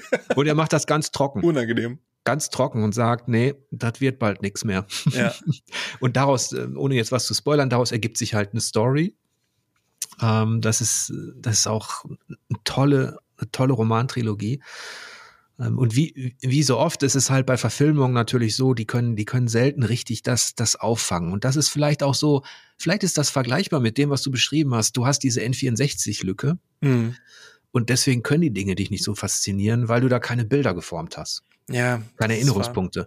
Sobald richtig. man halt mit einem Buch, mit einem Roman so Bilder geformt hat für sich, so Erinnerungspunkte, ist es für eine spätere Verfilmung immer unheimlich schwierig, da den Punkt zu treffen. Ich, deswegen auch die Witcher-Serie. Ich hatte ja damals die von Sapkowski auch die, die Bücher gelesen die ist schon nicht schlecht gemacht, aber so, naja. Ja, aber da hatte ich zum Beispiel den großen Vorteil, dass ich komplett unbeleckt reingegangen bin. Genau. Ich hatte keinen Kontakt zu den Büchern, ich hatte keinen Kontakt, also so gut wie keinen Kontakt zu den Spielen. Mir war das halt wirklich wurscht. Ich konnte mich halt auf das konzentrieren, was mir da geliefert wurde. Und ja, damit äh, bin ich sehr gut zurechtgekommen. Aber wie du weißt, bin ich ja auch so böse, mich stören schon Kleinigkeiten. ich erinnere mich noch sehr schön an, das, an die Flak, die du gekriegt hast bei Sachen wie, ähm, wenn Holz nicht brennt oder dass ähm, Odins, äh, der, der Hammer, äh, der, der Schaft von Mjölnir zu kurz ist. ja, ja, ja. ja, ja. manchmal, manchmal geht es um Details. Jetzt im Nachhinein kann man drüber, kann man drüber schmunzeln, aber das ist ja auch so, wenn man so Spiele besprochen hat oder in so Spielwelten unterwegs war, die was in Anführungsstrichen simulieren wollten oder die möglichst authentisch sein wollten, dann habe ich auch immer genau hingeguckt. Ja, aber äh, ganz ehrlich, das ist doch super, wenn man halt wirklich in einem Gebiet Experte ist und dann ähm, kriegt man ein Spiel, das von sich behauptet, das ist sei für Experten und dann fühlt man sich von diesem Spiel nicht ernst genommen, weil solche Details nicht stimmen, dann ist es doch scheiße, dann sollte man doch auch darauf hinweisen. Ähm, ich habe zum Beispiel äh, bis heute ein Problem mit dem Film Gravity. Hast du den mal gesehen? Ich glaube ja, aber sag erstmal. Ähm, an sich ist das ein fantastischer Film. Also halt auch wirklich noch nicht mal Science Fiction, sondern Science. Ähm, das, der spielt halt im Prinzip in der Jetztzeit. Sandra Bullock ist ein, ein Astronautin. Ähm, es, es geht halt alles kaputt und sie muss halt irgendwie auf die Erde zurückkommen. Also, ah ja, jetzt weiß ich ja. Okay. Ähm, mhm. Und der ist halt, also äh, audiovisuell ist das Ding halt Oh, ein Traum. Bis heute noch. Der ist jetzt, glaube ich, auch schon fast zehn Jahre alt oder zehn Jahre alt, aber sieht spektakulär aus. Das Problem, das ich mit Gravity habe, ist, dass der halt einfach wissenschaftlich durch und durch scheiße ist. Der behauptet von sich selbst, halt aus, auf Fakten basieren, äh, zu basieren und halt wirklich reale Wissenschaft zu liefern, aber der begeht so viele Fehler, einfach ähm, für Hollywood, damit die Dramatik so ein bisschen entsteht, und da äh, entsteht halt bei mir so eine so eine Klasse, äh, so eine krasse Lücke zwischen dem Anspruch, den der den der Film vermittelt und der Realität, die der Film vermitteln kann. Und mhm. das, da sind Szenen drin, die kann ich mir halt einfach nicht ansehen, ohne äh, so diese, diese Fremdschämpickel zu bekriegen, weil die halt einfach wissenschaftlich so bescheuert und dämlich und falsch sind, während halt der Film gleichzeitig sagt, ja, ja, doch, doch, das ist so, wirklich, das ist, äh, der George Clooney muss losgelassen werden, ansonsten geht alles kaputt. Oh. Ah, jetzt habe ich wieder Bilder vor Augen. Sandra Bullock, George Clooney, da schwebt ja. irgendwas im Weltraum rum. Genau. Ähm, also wie gesagt, wenn man wenn man das Ding als Popcorn-Kino betrachtet, ähm, dann funktioniert er auch ganz hervorragend. Wie gesagt, audiovisuell ist der auf einem extrem hohen Niveau. Aber gleichzeitig zu sagen, dass dieser Film halt wirklich ähm, wissenschaftliche Basis hat und dann aber einfach die, die offensichtlichsten Sachen ähm, halt nicht korrekt hinkriegt, ähm, das sowas macht mich kaputt. So, und äh, lange Rede, kurzer Sinn. Wenn man halt wirklich diese, denselben Maßstab bei Spielen ansetzt, ähm, dann wird es immer Leute geben, die sagen, äh, wie kann man sich denn nur an solchen Details hochziehen? Das ist doch scheiße. Und ganz ehrlich, für die meisten Leute wird es auch stimmen. Aber es gibt immer andere Experten da draußen, die sich sagen, der hat's erfasst. Der weiß, wovon er redet. Ja, obwohl, und wenn man genauer hinschaut, es bilden sich natürlich auch so Mythen und so Geschichten um, um einen herum, wenn man jahrelang Spiele bespricht. So geht's ja jedem Redakteur, jeder kriegt irgendwann so seinen Stempel weg. Ja. Der hat die Vorliebe oder jene und da steckt auch immer ein Körnchen Wahrheit drin. Was, was da manchmal ein bisschen verloren geht, ist folgendes Phänomen und das trifft vielleicht, vielleicht trifft es auch auf Bücher und auf Filme zu, wenn du Unterhaltung hast, die an sich schon irgendwie mittelmäßig ist. Egal, ob es jetzt die, die Produktionsqualität ist im Sinne der, der Engine, der Kulisse oder so, oder die Spielmechanik ist, da, da hakt irgendwas. Und wenn solche Spiele dann auch noch diesen Anspruch ähm, anmelden im Vorfeld schon, dass sie etwas leisten wollen, dass sie unheimlich spannend sein wollen oder intensiven Horror inszenieren wollen, wenn die mittelmäßigen Spiele dann solche Defizite haben noch, dann hauen die viel stärker rein als bei Spielen, die das auf eine andere Art kompensieren können. Und da meine ich noch nicht mal die, die, die, die Kulisse oder so, sondern eben ein besseres Spieldesign. Das heißt, ich verzeihe großartigen Spielen oder Spielen, die mich in bestimmten Punkten faszinieren, fesseln, verzeihe ich eher so, so Schnitzer und Inkonsequenzen. Da kann ich eher was verzeihen, als wenn das ohnehin schon Mittelmaß ist. Äh, das sind so für so, das sind die Torpedos dann letztlich. Wenn dann Holz nicht brennt, ist vorbei. ja, kann ich absolut verstehen. Es ist, äh, bei mir ist zum Beispiel so eine Sache, ähm, ich bin ja, wie gesagt, ein großer Fan von Soundtracks, speziell Spiele-Soundtracks. Und wenn ein an sich sehr gutes Spiel einen schlechten Soundtrack hat, dann hat es bei mir zum Beispiel automatisch äh, einen ziemlich schweren Stand. Umgekehrt ist es aber so, dass ich einem Spiel Schwächen vergebe, wenn mich das Ding äh, mit einem geilen Soundtrack überzeugt. Ähm, es gibt da nicht sehr, sehr viele Beispiele dafür, ähm, weil normalerweise, wenn Spiele mittelmäßig sind, dann äh, wird auch bei der Musik meistens gespart. Aber es gibt äh, so, eine, so eine Handvoll Beispiele aus meiner Vergangenheit, bei denen ist das Spiel an sich vernachlässigenswert, aber der Soundtrack ist spektakulär. So wie GTA zum Beispiel. Das ist doch einfach nur so ein Scheiß holen und bringen in offener Welt, aber der Soundtrack ist geil. Ja, ganz genau. Das wäre auch mein erstes Beispiel gewesen. nee, äh, also von daher verstehe ich das absolut. Wenn halt ähm, ein mittelmäßiges Spiel kann unter Umständen noch gerettet werden, aber das muss sich sehr, sehr viel mehr Mühe geben. Ja, jetzt kommen wir mal in die, in die Gegenwart, in die Moderne, zu einem aktuellen Projekt. Und zwar heißt das ja, wie wir gesagt haben, Game Not Over. Das ist dein Podcast-Magazin. Du beschäftigst dich dort vor allem mit Retro-Spielen. Genau. Wie ist denn da der Stand der Dinge und was hast du denn da so anzubieten?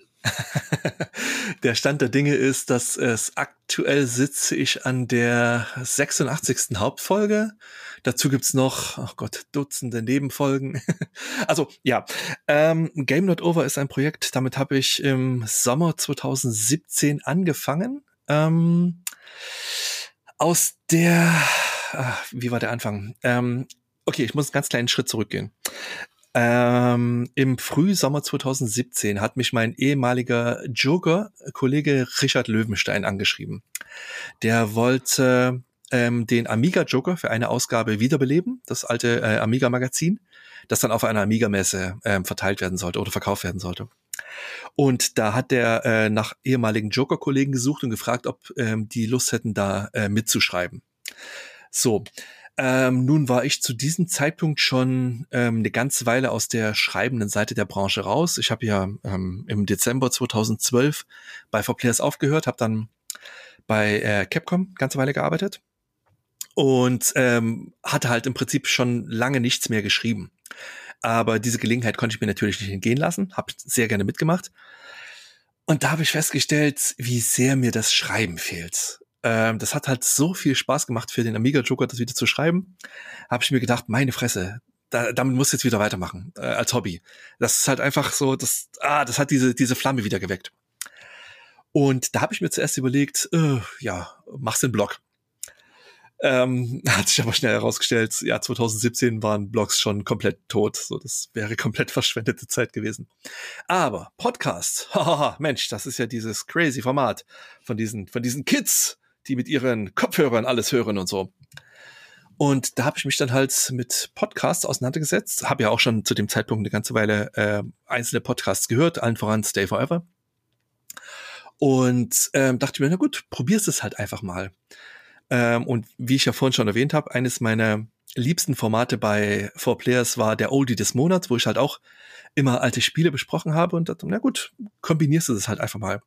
Habe ich mir ähm, so, so ein paar Oldies aus meiner Vergangenheit ausgesucht, habe da lange, äh, also beziehungsweise aus heutiger Sicht sehr kurze Texte dazu geschrieben, die eingesprochen und äh, veröffentlicht. Und naja, das hat dann im Laufe von ein paar Monaten ähm, eine ganz uh, solide Fahrt aufgenommen.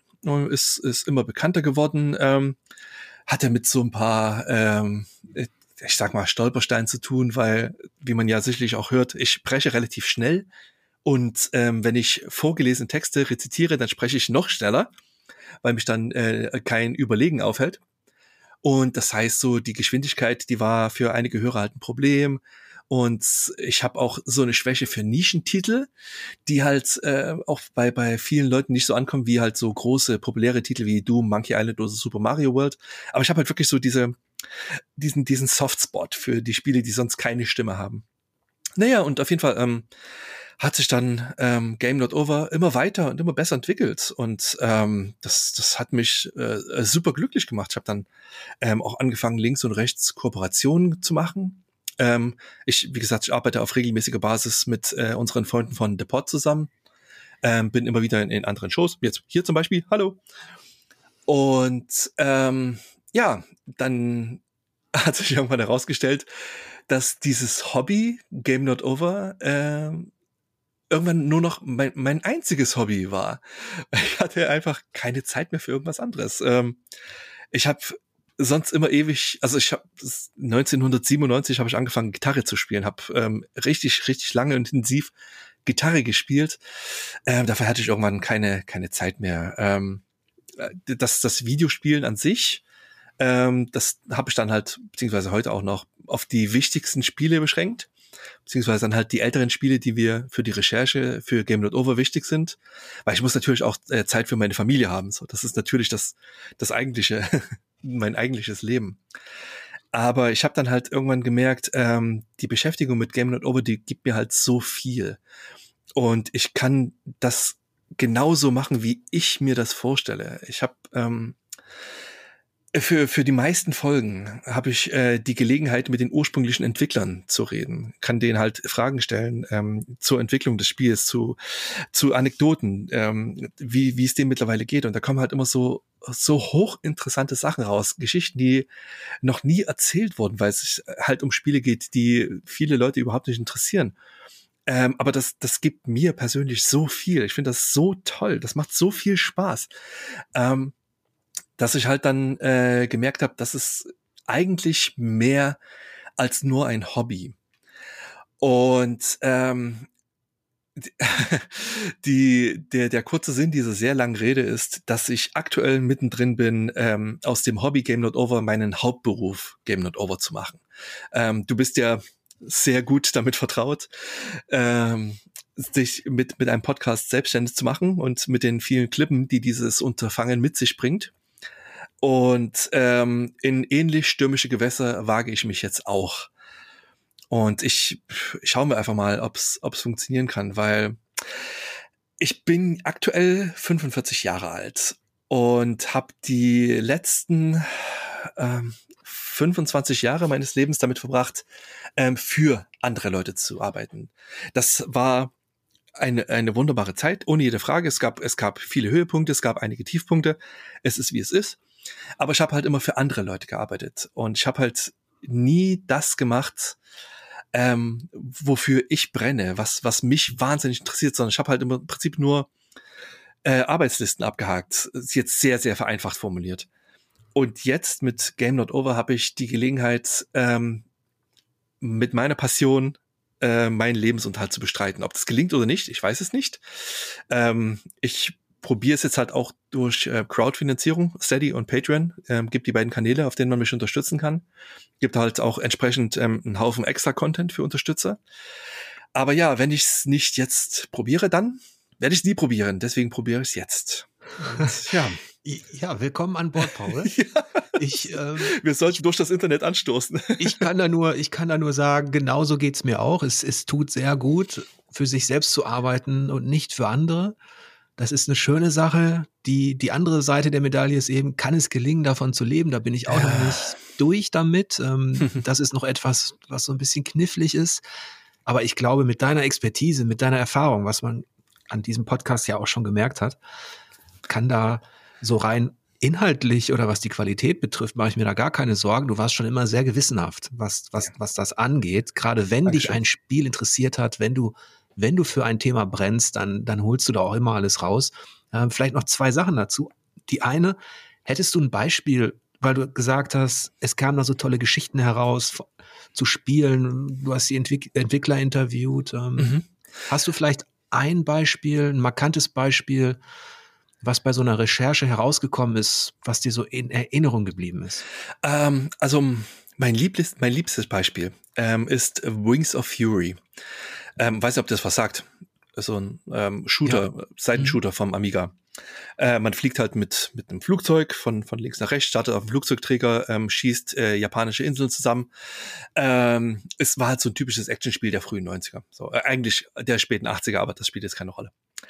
Und es gab da halt, wie gesagt, es ähm, erschien 1900, ich möchte sagen 87 auf dem Apple II, schlug da keine allzu großen Wellen, aber es geriet ins Bewusstsein der Leute, Anfang der 90er durch die Amiga-Umsetzung. Ich behaupte, dass praktisch jeder Amiga-Nutzer Wings of Fury gespielt hat. Und wenn, selbst wenn das nicht, dann kennt wirklich jeder Amiga-Nutzer den Cheat Colin was here. Es ist einer der bekanntesten Cheats überhaupt. Ähm, und als ich ähm, recherchiert habe für Wings of Fury, weil das habe ich halt auch damals wahnsinnig gern gespielt, habe ich festgestellt, ähm, es gibt kaum Infos darüber. Es gibt keine Interviews mit den Entwicklern. Es gibt halt so, so ein paar Reviews auf YouTube, wo die Leute halt besprechen, ja, und so das Spiel beschreiben und sagen, wie es sich noch spielt. Aber wo sind die Geschichten zu seiner Entstehung? Wieso ist die Amiga-Version die, die einzig bekannte? Wieso sieht die so anders aus als das Original? Es gibt, es gab keine Infos, nix. Und ähm, habe ich mich halt hingesetzt und habe die beiden Chefentwickler ähm, da äh, ausfindig gemacht, den Grafiker John Beckler und den Programmierer Colin Fox. Und gerade Colin Fox, der hat Geschichten erzählt. Meine Güte. Also, äh, also von der ganzen Programmierung mal abgesehen, der hat so hochinteressante Sachen über die Amiga-Programmierung erzählt. Aber halt auch ähm, über die Entstehung, über die Gespräche, die er mit dem ursprünglichen Entwickler des Spiels geführt hat, ähm, über all die Probleme, die er mit der Entwicklung des Spiels hatte, mit dem Vertrieb Bruderband. Ähm, das war so toll. Aber die eine Sache, die mir halt wirklich hängen geblieben ist, ist, ähm, dass er mir gegenüber gesagt hat, dass in den zu dem Zeitpunkt 31 Jahren, in denen das Spiel draußen war, er nicht ein einziges Mal zur Entstehung dieses Spiels befragt wurde. Wie gesagt, jeder Amiga oder fast jeder Amiga-Nutzer kennt dieses Spiel. Es ist jeder, der sich halt irgendwie dran erinnert, denkt sich, oh Mensch, das war cool. Die, die, diese Schreie der Leute, wenn man sie trifft, das Rattern des MGs, das sind so markante Soundeffekte. Die wurden für diese Version gemacht. Die gab es sonst nirgends. Nur für diese Amiga-Version wurden die extra erstellt. Und es hat kein Schwein interessiert, wo das herkam. Und äh, das, das ist traurig. Weißt du, ähm, ich habe da vor, vor gar nicht allzu langer Zeit erst ähm, in meinem eigenen Podcast darüber geredet. Also falls jemand diesen Vortrag jetzt schon gehört haben sollte, tut's mir leid, aber ich muss ihn noch mal ganz kurz wiederholen. Ähm, wir leben zurzeit halt wirklich in einer Ära, der goldenen Ära der Retro-Spieleberichterstattung. Es ist die meisten Leute, die die Spiele, die wir halt wirklich so geschätzt haben, ähm, mit denen wir aufgewachsen sind, die leben noch. Man kann sie fragen, man kann Infos noch aus ihnen rausquetschen. In 10, 20 Jahren ist der Großteil dieser Leute tot dann gibt es keine Möglichkeit mehr, First-Hand-Informationen zu der Entstehung der Spiele zu bekommen, mit denen wir aufgewachsen sind, die uns so wichtig waren. Dann ist diese Information weg für immer. Und äh, es, aber trotzdem beschränken sich viele ähm, Spiele-Podcasts ähm, oder Spieleberichterstattung im Allgemeinen einfach so auf eine auf eine oberflächliche Berichterstattung so sich hinzusetzen und einfach mal so ein bisschen zu erzählen, ja, das war schon cool das damals, ne? Da passt ein bisschen durch die Gegend geklickt. Ach ja, das haben wir damals echt gern gespielt. Hier It Software, ne? Die haben doch damals dieses, wie heißt denn das hier, Wolfenstein irgendwas gemacht. Ja, aber wo ist denn die Hintergrundinfo? Das ist doch das ist doch ein Goldschatz, ein Informationsgoldschatz, auf dem wir sitzen und ah, das, ich, sorry, wenn ich da jetzt so, so emotional Ich, ich finde es toll, mit welcher Leidenschaft du da rangehst. Und als Historiker kann ich natürlich auch nur sagen, das ist, das ist ein interessanter Gedanke, den wahrscheinlich gar nicht so viele haben, dass die Leute, die Schöpfer, die Kreativköpfe hinter diesen Spielen, dass die eben irgendwann vielleicht auch gar nicht mehr da sind und dass man sie gar nicht mehr befragen kann. Das ja. ist Das ist, deswegen ist dein Projekt auf jeden Fall eine, eine richtig coole Sache. Und, ähm ich meine, es, es gibt eine Handvoll ähm, äh, Retro-Spiele-Podcasts, All, allen voran äh, Stay Forever. Das, das, äh, das im Prinzip das, der, der große Maßstab der Retro-Spiele-Podcasts. Ähm, die ähm, vertreten eine ganz ähnliche Philosophie und Chris und Gunnar und Fabian, äh, die machen das auch ganz, ganz hervorragend. Ähm, ich ich wildere im Prinzip da in ganz ähnlichen äh, äh, Gewässern. Ähm, aber äh, der, der Ansatz von Game Not Over ist halt ein anderer. Ich suche halt nicht das Gespräch, also beziehungsweise nicht den Dialog mit, mit anderen Gesprächspartnern, sondern ich bereite halt wirklich alles komplett akribisch vor. Ich, das ist ja alles ein Monolog. Und deswegen kann ich das halt auch alles ähm, auf äh, so, so gezielt vortragen, ohne irgendwelche Unterbrechungen oder sowas. Aber ehrlicherweise muss ich sagen, mir bedeutet es halt persönlich extrem viel, ähm, dass die Informationen über Spiele, ähm, die halt vielleicht nicht so extrem populär sind, nicht aussterben. Ähm, mein, mein, mein bestes Beispiel da ist Monkey I The Secret of Monkey Island 1. Das ist so durcherzählt, dieses Spiel. Äh, es ist halt, und das ist gut, das ist für, für Videospielarchäologie ist das gut. Aber es gibt über The Secret of Monkey Island de facto heute nichts Neues mehr zu erfahren. Es ist alles, jede einzelne Geschichte von, von äh, Ron Gilbert, ähm, die, oder, äh, warte mal, wer war da noch beteiligt? Ist ja wurscht. Ähm, die wurde jetzt schon 30 Mal erzählt. Ähm, das ist halt, warum sollte man sich jetzt nochmal mit Monkey Island beschäftigen, außer aus rein nostalgischen Gründen, um sich hinzusetzen und ein bisschen in Nostalgie zu versinken. Das geht natürlich immer, klar. Aber es gibt da keine Geschichten mehr zu finden. Aber auf der anderen Seite gibt es halt noch so viele andere fantastische, tolle Spiele, an die ähm, unsere Generation oder allgemein Computerspiele, äh, Computerspiele-Fans ähm, noch so viele gute Erinnerungen haben, deren Geschichten halt noch nicht erzählt wurden. Und wenn man die Leute nicht befragt, die für die Entstehung verantwortlich waren, ja, dann gibt's diese Geschichten auch nicht mehr lange. Und das macht mich ganz ehrlich traurig, weil das, der Bereich der Videospielarchäologie, der ist immer noch so ein an der Oberfläche befindliches Land. Und ach, das, das, äh, das, das, kann, das kann nicht mehr lange so gut gehen. Weißt du, das darf, man dich, darf man dich auch beauftragen, loszuziehen und zu buddeln? Ähm, ja, tatsächlich bin ich gerade äh, in, in zwei ähm, entsprechenden Projekten drin. Ah, darfst du da was verraten? Oder? Äh, nee, noch nicht. also, also ich darf schon, aber ich möchte nicht, weil das halt so ein, so ein Ding ist, ähm, es kann immer noch alles schiefgehen. Ähm, es kann immer noch äh, sich herausstellen, dass es nicht so läuft, wie ich mir das vorstelle. Und ich möchte nicht sagen, ey, pass auf, ne? Ich bin jetzt hier gerade an diesem Projekt dran und das wird total geil. Und es stellt sich in zwei Monaten heraus, ähm, dass es halt doch nicht funktioniert. Ja, das mache ich übrigens bei Elden Ring auch so, das sage ich keinem. Ja, sehr vernünftig. Ne? Weil es kann sein, es kann sein, dass da nichts bei rauskommt, deswegen ne? soll auch ein Geheimnis bleiben, damit der Überraschungseffekt am Ende sehr gut. riesig ist. Nein, außerdem, ich bin halt wirklich ein Freund von Überraschungen wenn ähm, gerade das, das eine, diese Projekte, wenn das so klappt, wie ich mir das vorstelle, dann wird das mein persönliches Magnum Opus. Ähm, das, das, es ist halt wirklich, das ist eins meiner absoluten Herzensprojekte. Ähm, und wenn das so funktioniert, wie ich mir das vorstelle, dann wird das ähm, die schönste Geschichte im Computerspielebereich, die ich jemals zu erzählen habe. Die Entstehung von Gargoyles Quest. Die hatte ich schon.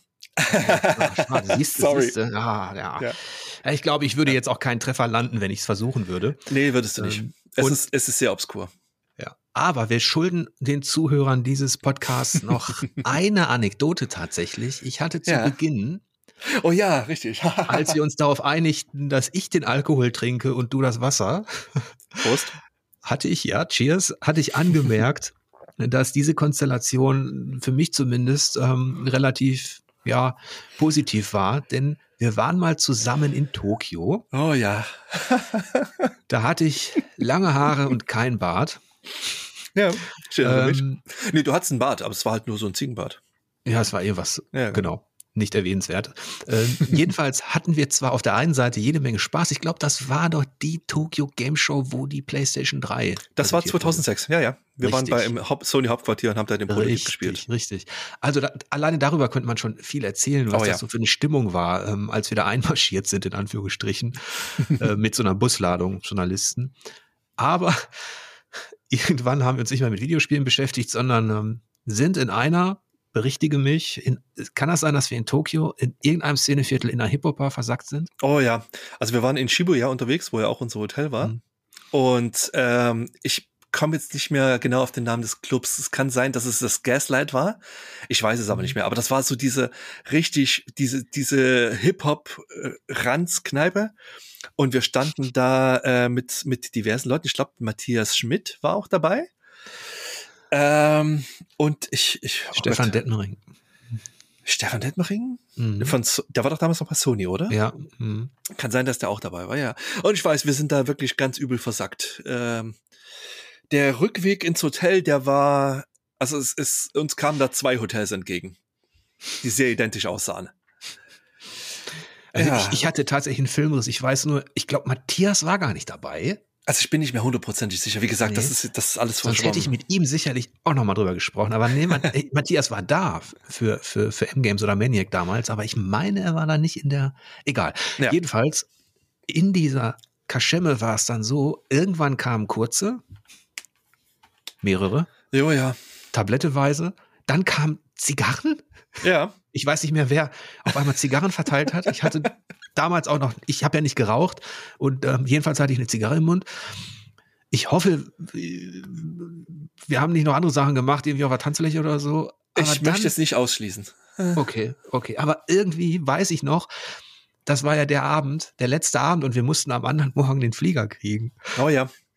Und und das war die, die schlimmste, also die schnellste Nüchternwerdung meines Lebens. Ich, ich hatte das Gefühl, wir waren bis fast halb vier, halb fünf unterwegs. Ja, es war, wir sind irgendwann mitten in der Nacht zurückgekommen wir mussten so früh raus. Und ich, ich weiß noch genau, wir standen halt ähm, an der, an, am, am Checkout und waren halt wirklich komplett verkatert, durch und durch. Und wir haben uns angesehen und sag mal, wann geht denn eigentlich unser Flieger? Ja, keine Ahnung, um zwölf oder so.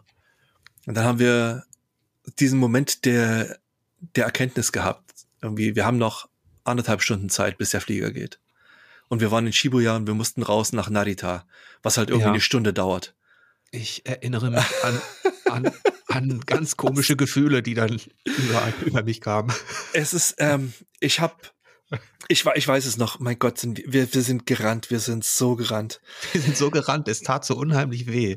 Ähm, das Gute war ja ähm, das Hotel, das wir hatten. Ähm, das war ja im Prinzip direkt neben dem ähm, Shibuya Bahnhof. Aber wenn man mit äh, den Bahnhöfen in Tokio vertraut ist, dann weiß man, die bestehen aus so vielen Ebenen, so vielen Gleisen. Und wir hatten natürlich nicht die geringste Ahnung, wo wir eigentlich hin müssen, damit wir nach Narita kommen. Und wir sind so gerannt und wir sind, ich weil wir halt, wir haben versucht, irgendwie die Schilder zu identifizieren. Beim Rennen ist nichts Richtiges bei rumgekommen. Ich weiß, ich bin dann halt irgendwann ausgeschert, habe mir so eine hilfreich aussehende Frau geschnappt und ihr mit Händen und Füßen äh, versucht zu erklären, wo wir hin müssen und ob sie uns irgendwie die Richtung weisen kann. Und die ist dann auch ein Stück des Weges mit uns mitgelaufen, hat uns in, in eine bestimmte Richtung gewunken. Und das werde ich nicht vergessen. Wir sind in einen Zug gesprungen. Wir hatten keine Ahnung, ob es der richtige ist. Sie hat halt drauf gezeigt. Wir sind rein mit unseren Koffern und irgendwie vier Sekunden später Tür zu, Zug losgefahren. und das Geile ist, durch puren Zufall war es der richtige Zug. Die Freundlichkeit der Japaner. Ja, es ist halt, wenn wir, wenn diesen ein, es ist, es war ja noch lange nicht vorbei. Und oh, als ja. wir dann in Narita waren, da ging ja das Gerenne weiter. Wir mussten erstmal unseren, unseren Schalter irgendwie finden. Wir mussten ja nach einchecken. Ähm, in dem Moment, wo wir an dem Schalter ankamen, hatten die gerade dicht gemacht, weil unsere Namen natürlich schon lange aufgerufen waren und die eigentlich schon mhm. losfliegen wollten. Und die haben dann halt aus der Entfernung schon mit unseren Tickets gewunken und geschrien, dass wir halt hier ankommen. Und ah, mir fehlte dann auch also, noch irgendein Scheißbeleg, irgendeine Unterlage fehlte ja, mir noch. Ich, ich weiß, ich war nämlich schon durch ich war ja. dann schon am Gate und du warst noch nicht da. Ja. Und dann ging ich zurück und du standest immer noch an dem scheiß Ticketschalter. Ich habe versucht, dem zu erklären, dass ich das leider nicht mehr beschaffen kann und dass ich das nicht habe, dass ich aber jetzt bitte nach Hause will. Ach, alter Schwede. Ja, und es, dann, es war wirklich, äh, wir haben es geschafft, aber ich hatte zwischendurch immer wieder das Gefühl, es ist so auf Messerschneide. Wir hätten das Hotel eine Minute später verlassen müssen und wir wären nicht nach Hause gekommen. Ja. Es war halt wirklich, wenn wir diesen Zug verpasst hätten, diese, diese Türen, die sich schließen, dann hätten wir es nicht geschafft. Das wäre nicht möglich gewesen. Wir hätten dann halt irgendwie einen Tag später zurückfliegen müssen und das selbst bezahlen oder sowas. Ja. Oh, und alles komplett verkatert. Ja, aber vielleicht hätten, wir jetzt, vielleicht hätten wir jetzt beide eine Sushi-Bar in, ja. in Tokio. Also ich würde für die Getränke sorgen, du würdest für das Science-Fiction-Ambiente sorgen. Oh, ich sag mal, es gibt bestimmt schlimmere Schicksale. ja, ja, das, das war, das war toll das war doch das, was ich euch versprochen habe. Und ich, aber eigentlich dachte ich, du hättest damals nichts getrunken, aber du hast gesagt, du warst verkatert. Du hattest ja, ja, ich habe ich hab auch, ich hab auch getrunken. Ja, ja. ja okay. ähm, ich, ich weiß, äh, das, also gerade in, in der Bar, ich, wenn ich nur auf den Namen käme, verdammt. ähm, das, das war halt wirklich so ein Ding, da kam halt, also gerade die Guinness-Gläser, die kamen halt aus dem Nichts. Oh, ja. Und das war dann halt irgendwann.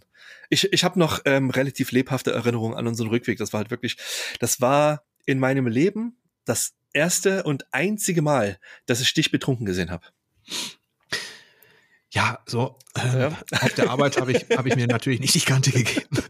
Aber ich hatte auch das Gefühl, als wir aus der Bar raus sind, es waren so äh, nicht einstürzende Neubauten, sondern einstürzende Neonfassaden und ich habe mich so an dir orientiert. Du ja. warst der große, der große westeuropäische Schatten vor mir. Und in, de, in, deinem, ja, da bin ich dann irgendwie, habe ich mich daran orientiert, aber ich hätte es alleine ohne, ich hätte es nicht mehr geschafft ins Hotel. Ja, das war cool. Es war halt wirklich gut, dass der, ähm, diese Cerulean Tower, das war ja unser Hotel, ähm, dass er halt wirklich so groß und stabil und der, den sieht man ja in Shibuya im Prinzip von überall, weil der so hoch ist. Ähm, da mussten wir im Prinzip nur in diese Richtung wanken, aber ja, das war, das war nicht einfach. Aber ja, nichtsdestotrotz, ähm, das war äh, eine fan fantastische Tour. Ähm, mein erstes Mal in Japan. Ich bin ja dann noch diverse Male rübergeflogen, dann halt immer mit dem, äh, mit, mit Michael Costa. Das war auch super toll. Aber ja, das, unsere, unsere überstürzte Flucht aus Japan raus. Die werde ich auch so schnell nicht vergessen. Das war doch eine schöne, eine schöne Geschichte zum, ja. zum Schluss vielleicht dieses, dieses Podcasts. Das hat äh, richtig Spaß gemacht. Mir auch. Vielen, vielen Dank. Und ich finde, du hast da ein sehr unterstützenswertes Projekt am Start. Ich hoffe, du bekommst noch viele Abonnenten für, für die Arbeit, die du da investierst und die Recherche. Dankeschön. Ebenso. Ebenso. Und ähm, ja, am Ende bedanke ich mich bei allen Zuhörern und Unterstützern, die eben genau auch diesen Auf einen Whisky Podcast möglich machen und wünsche wie immer lange Spielzeit und angenehme Guss.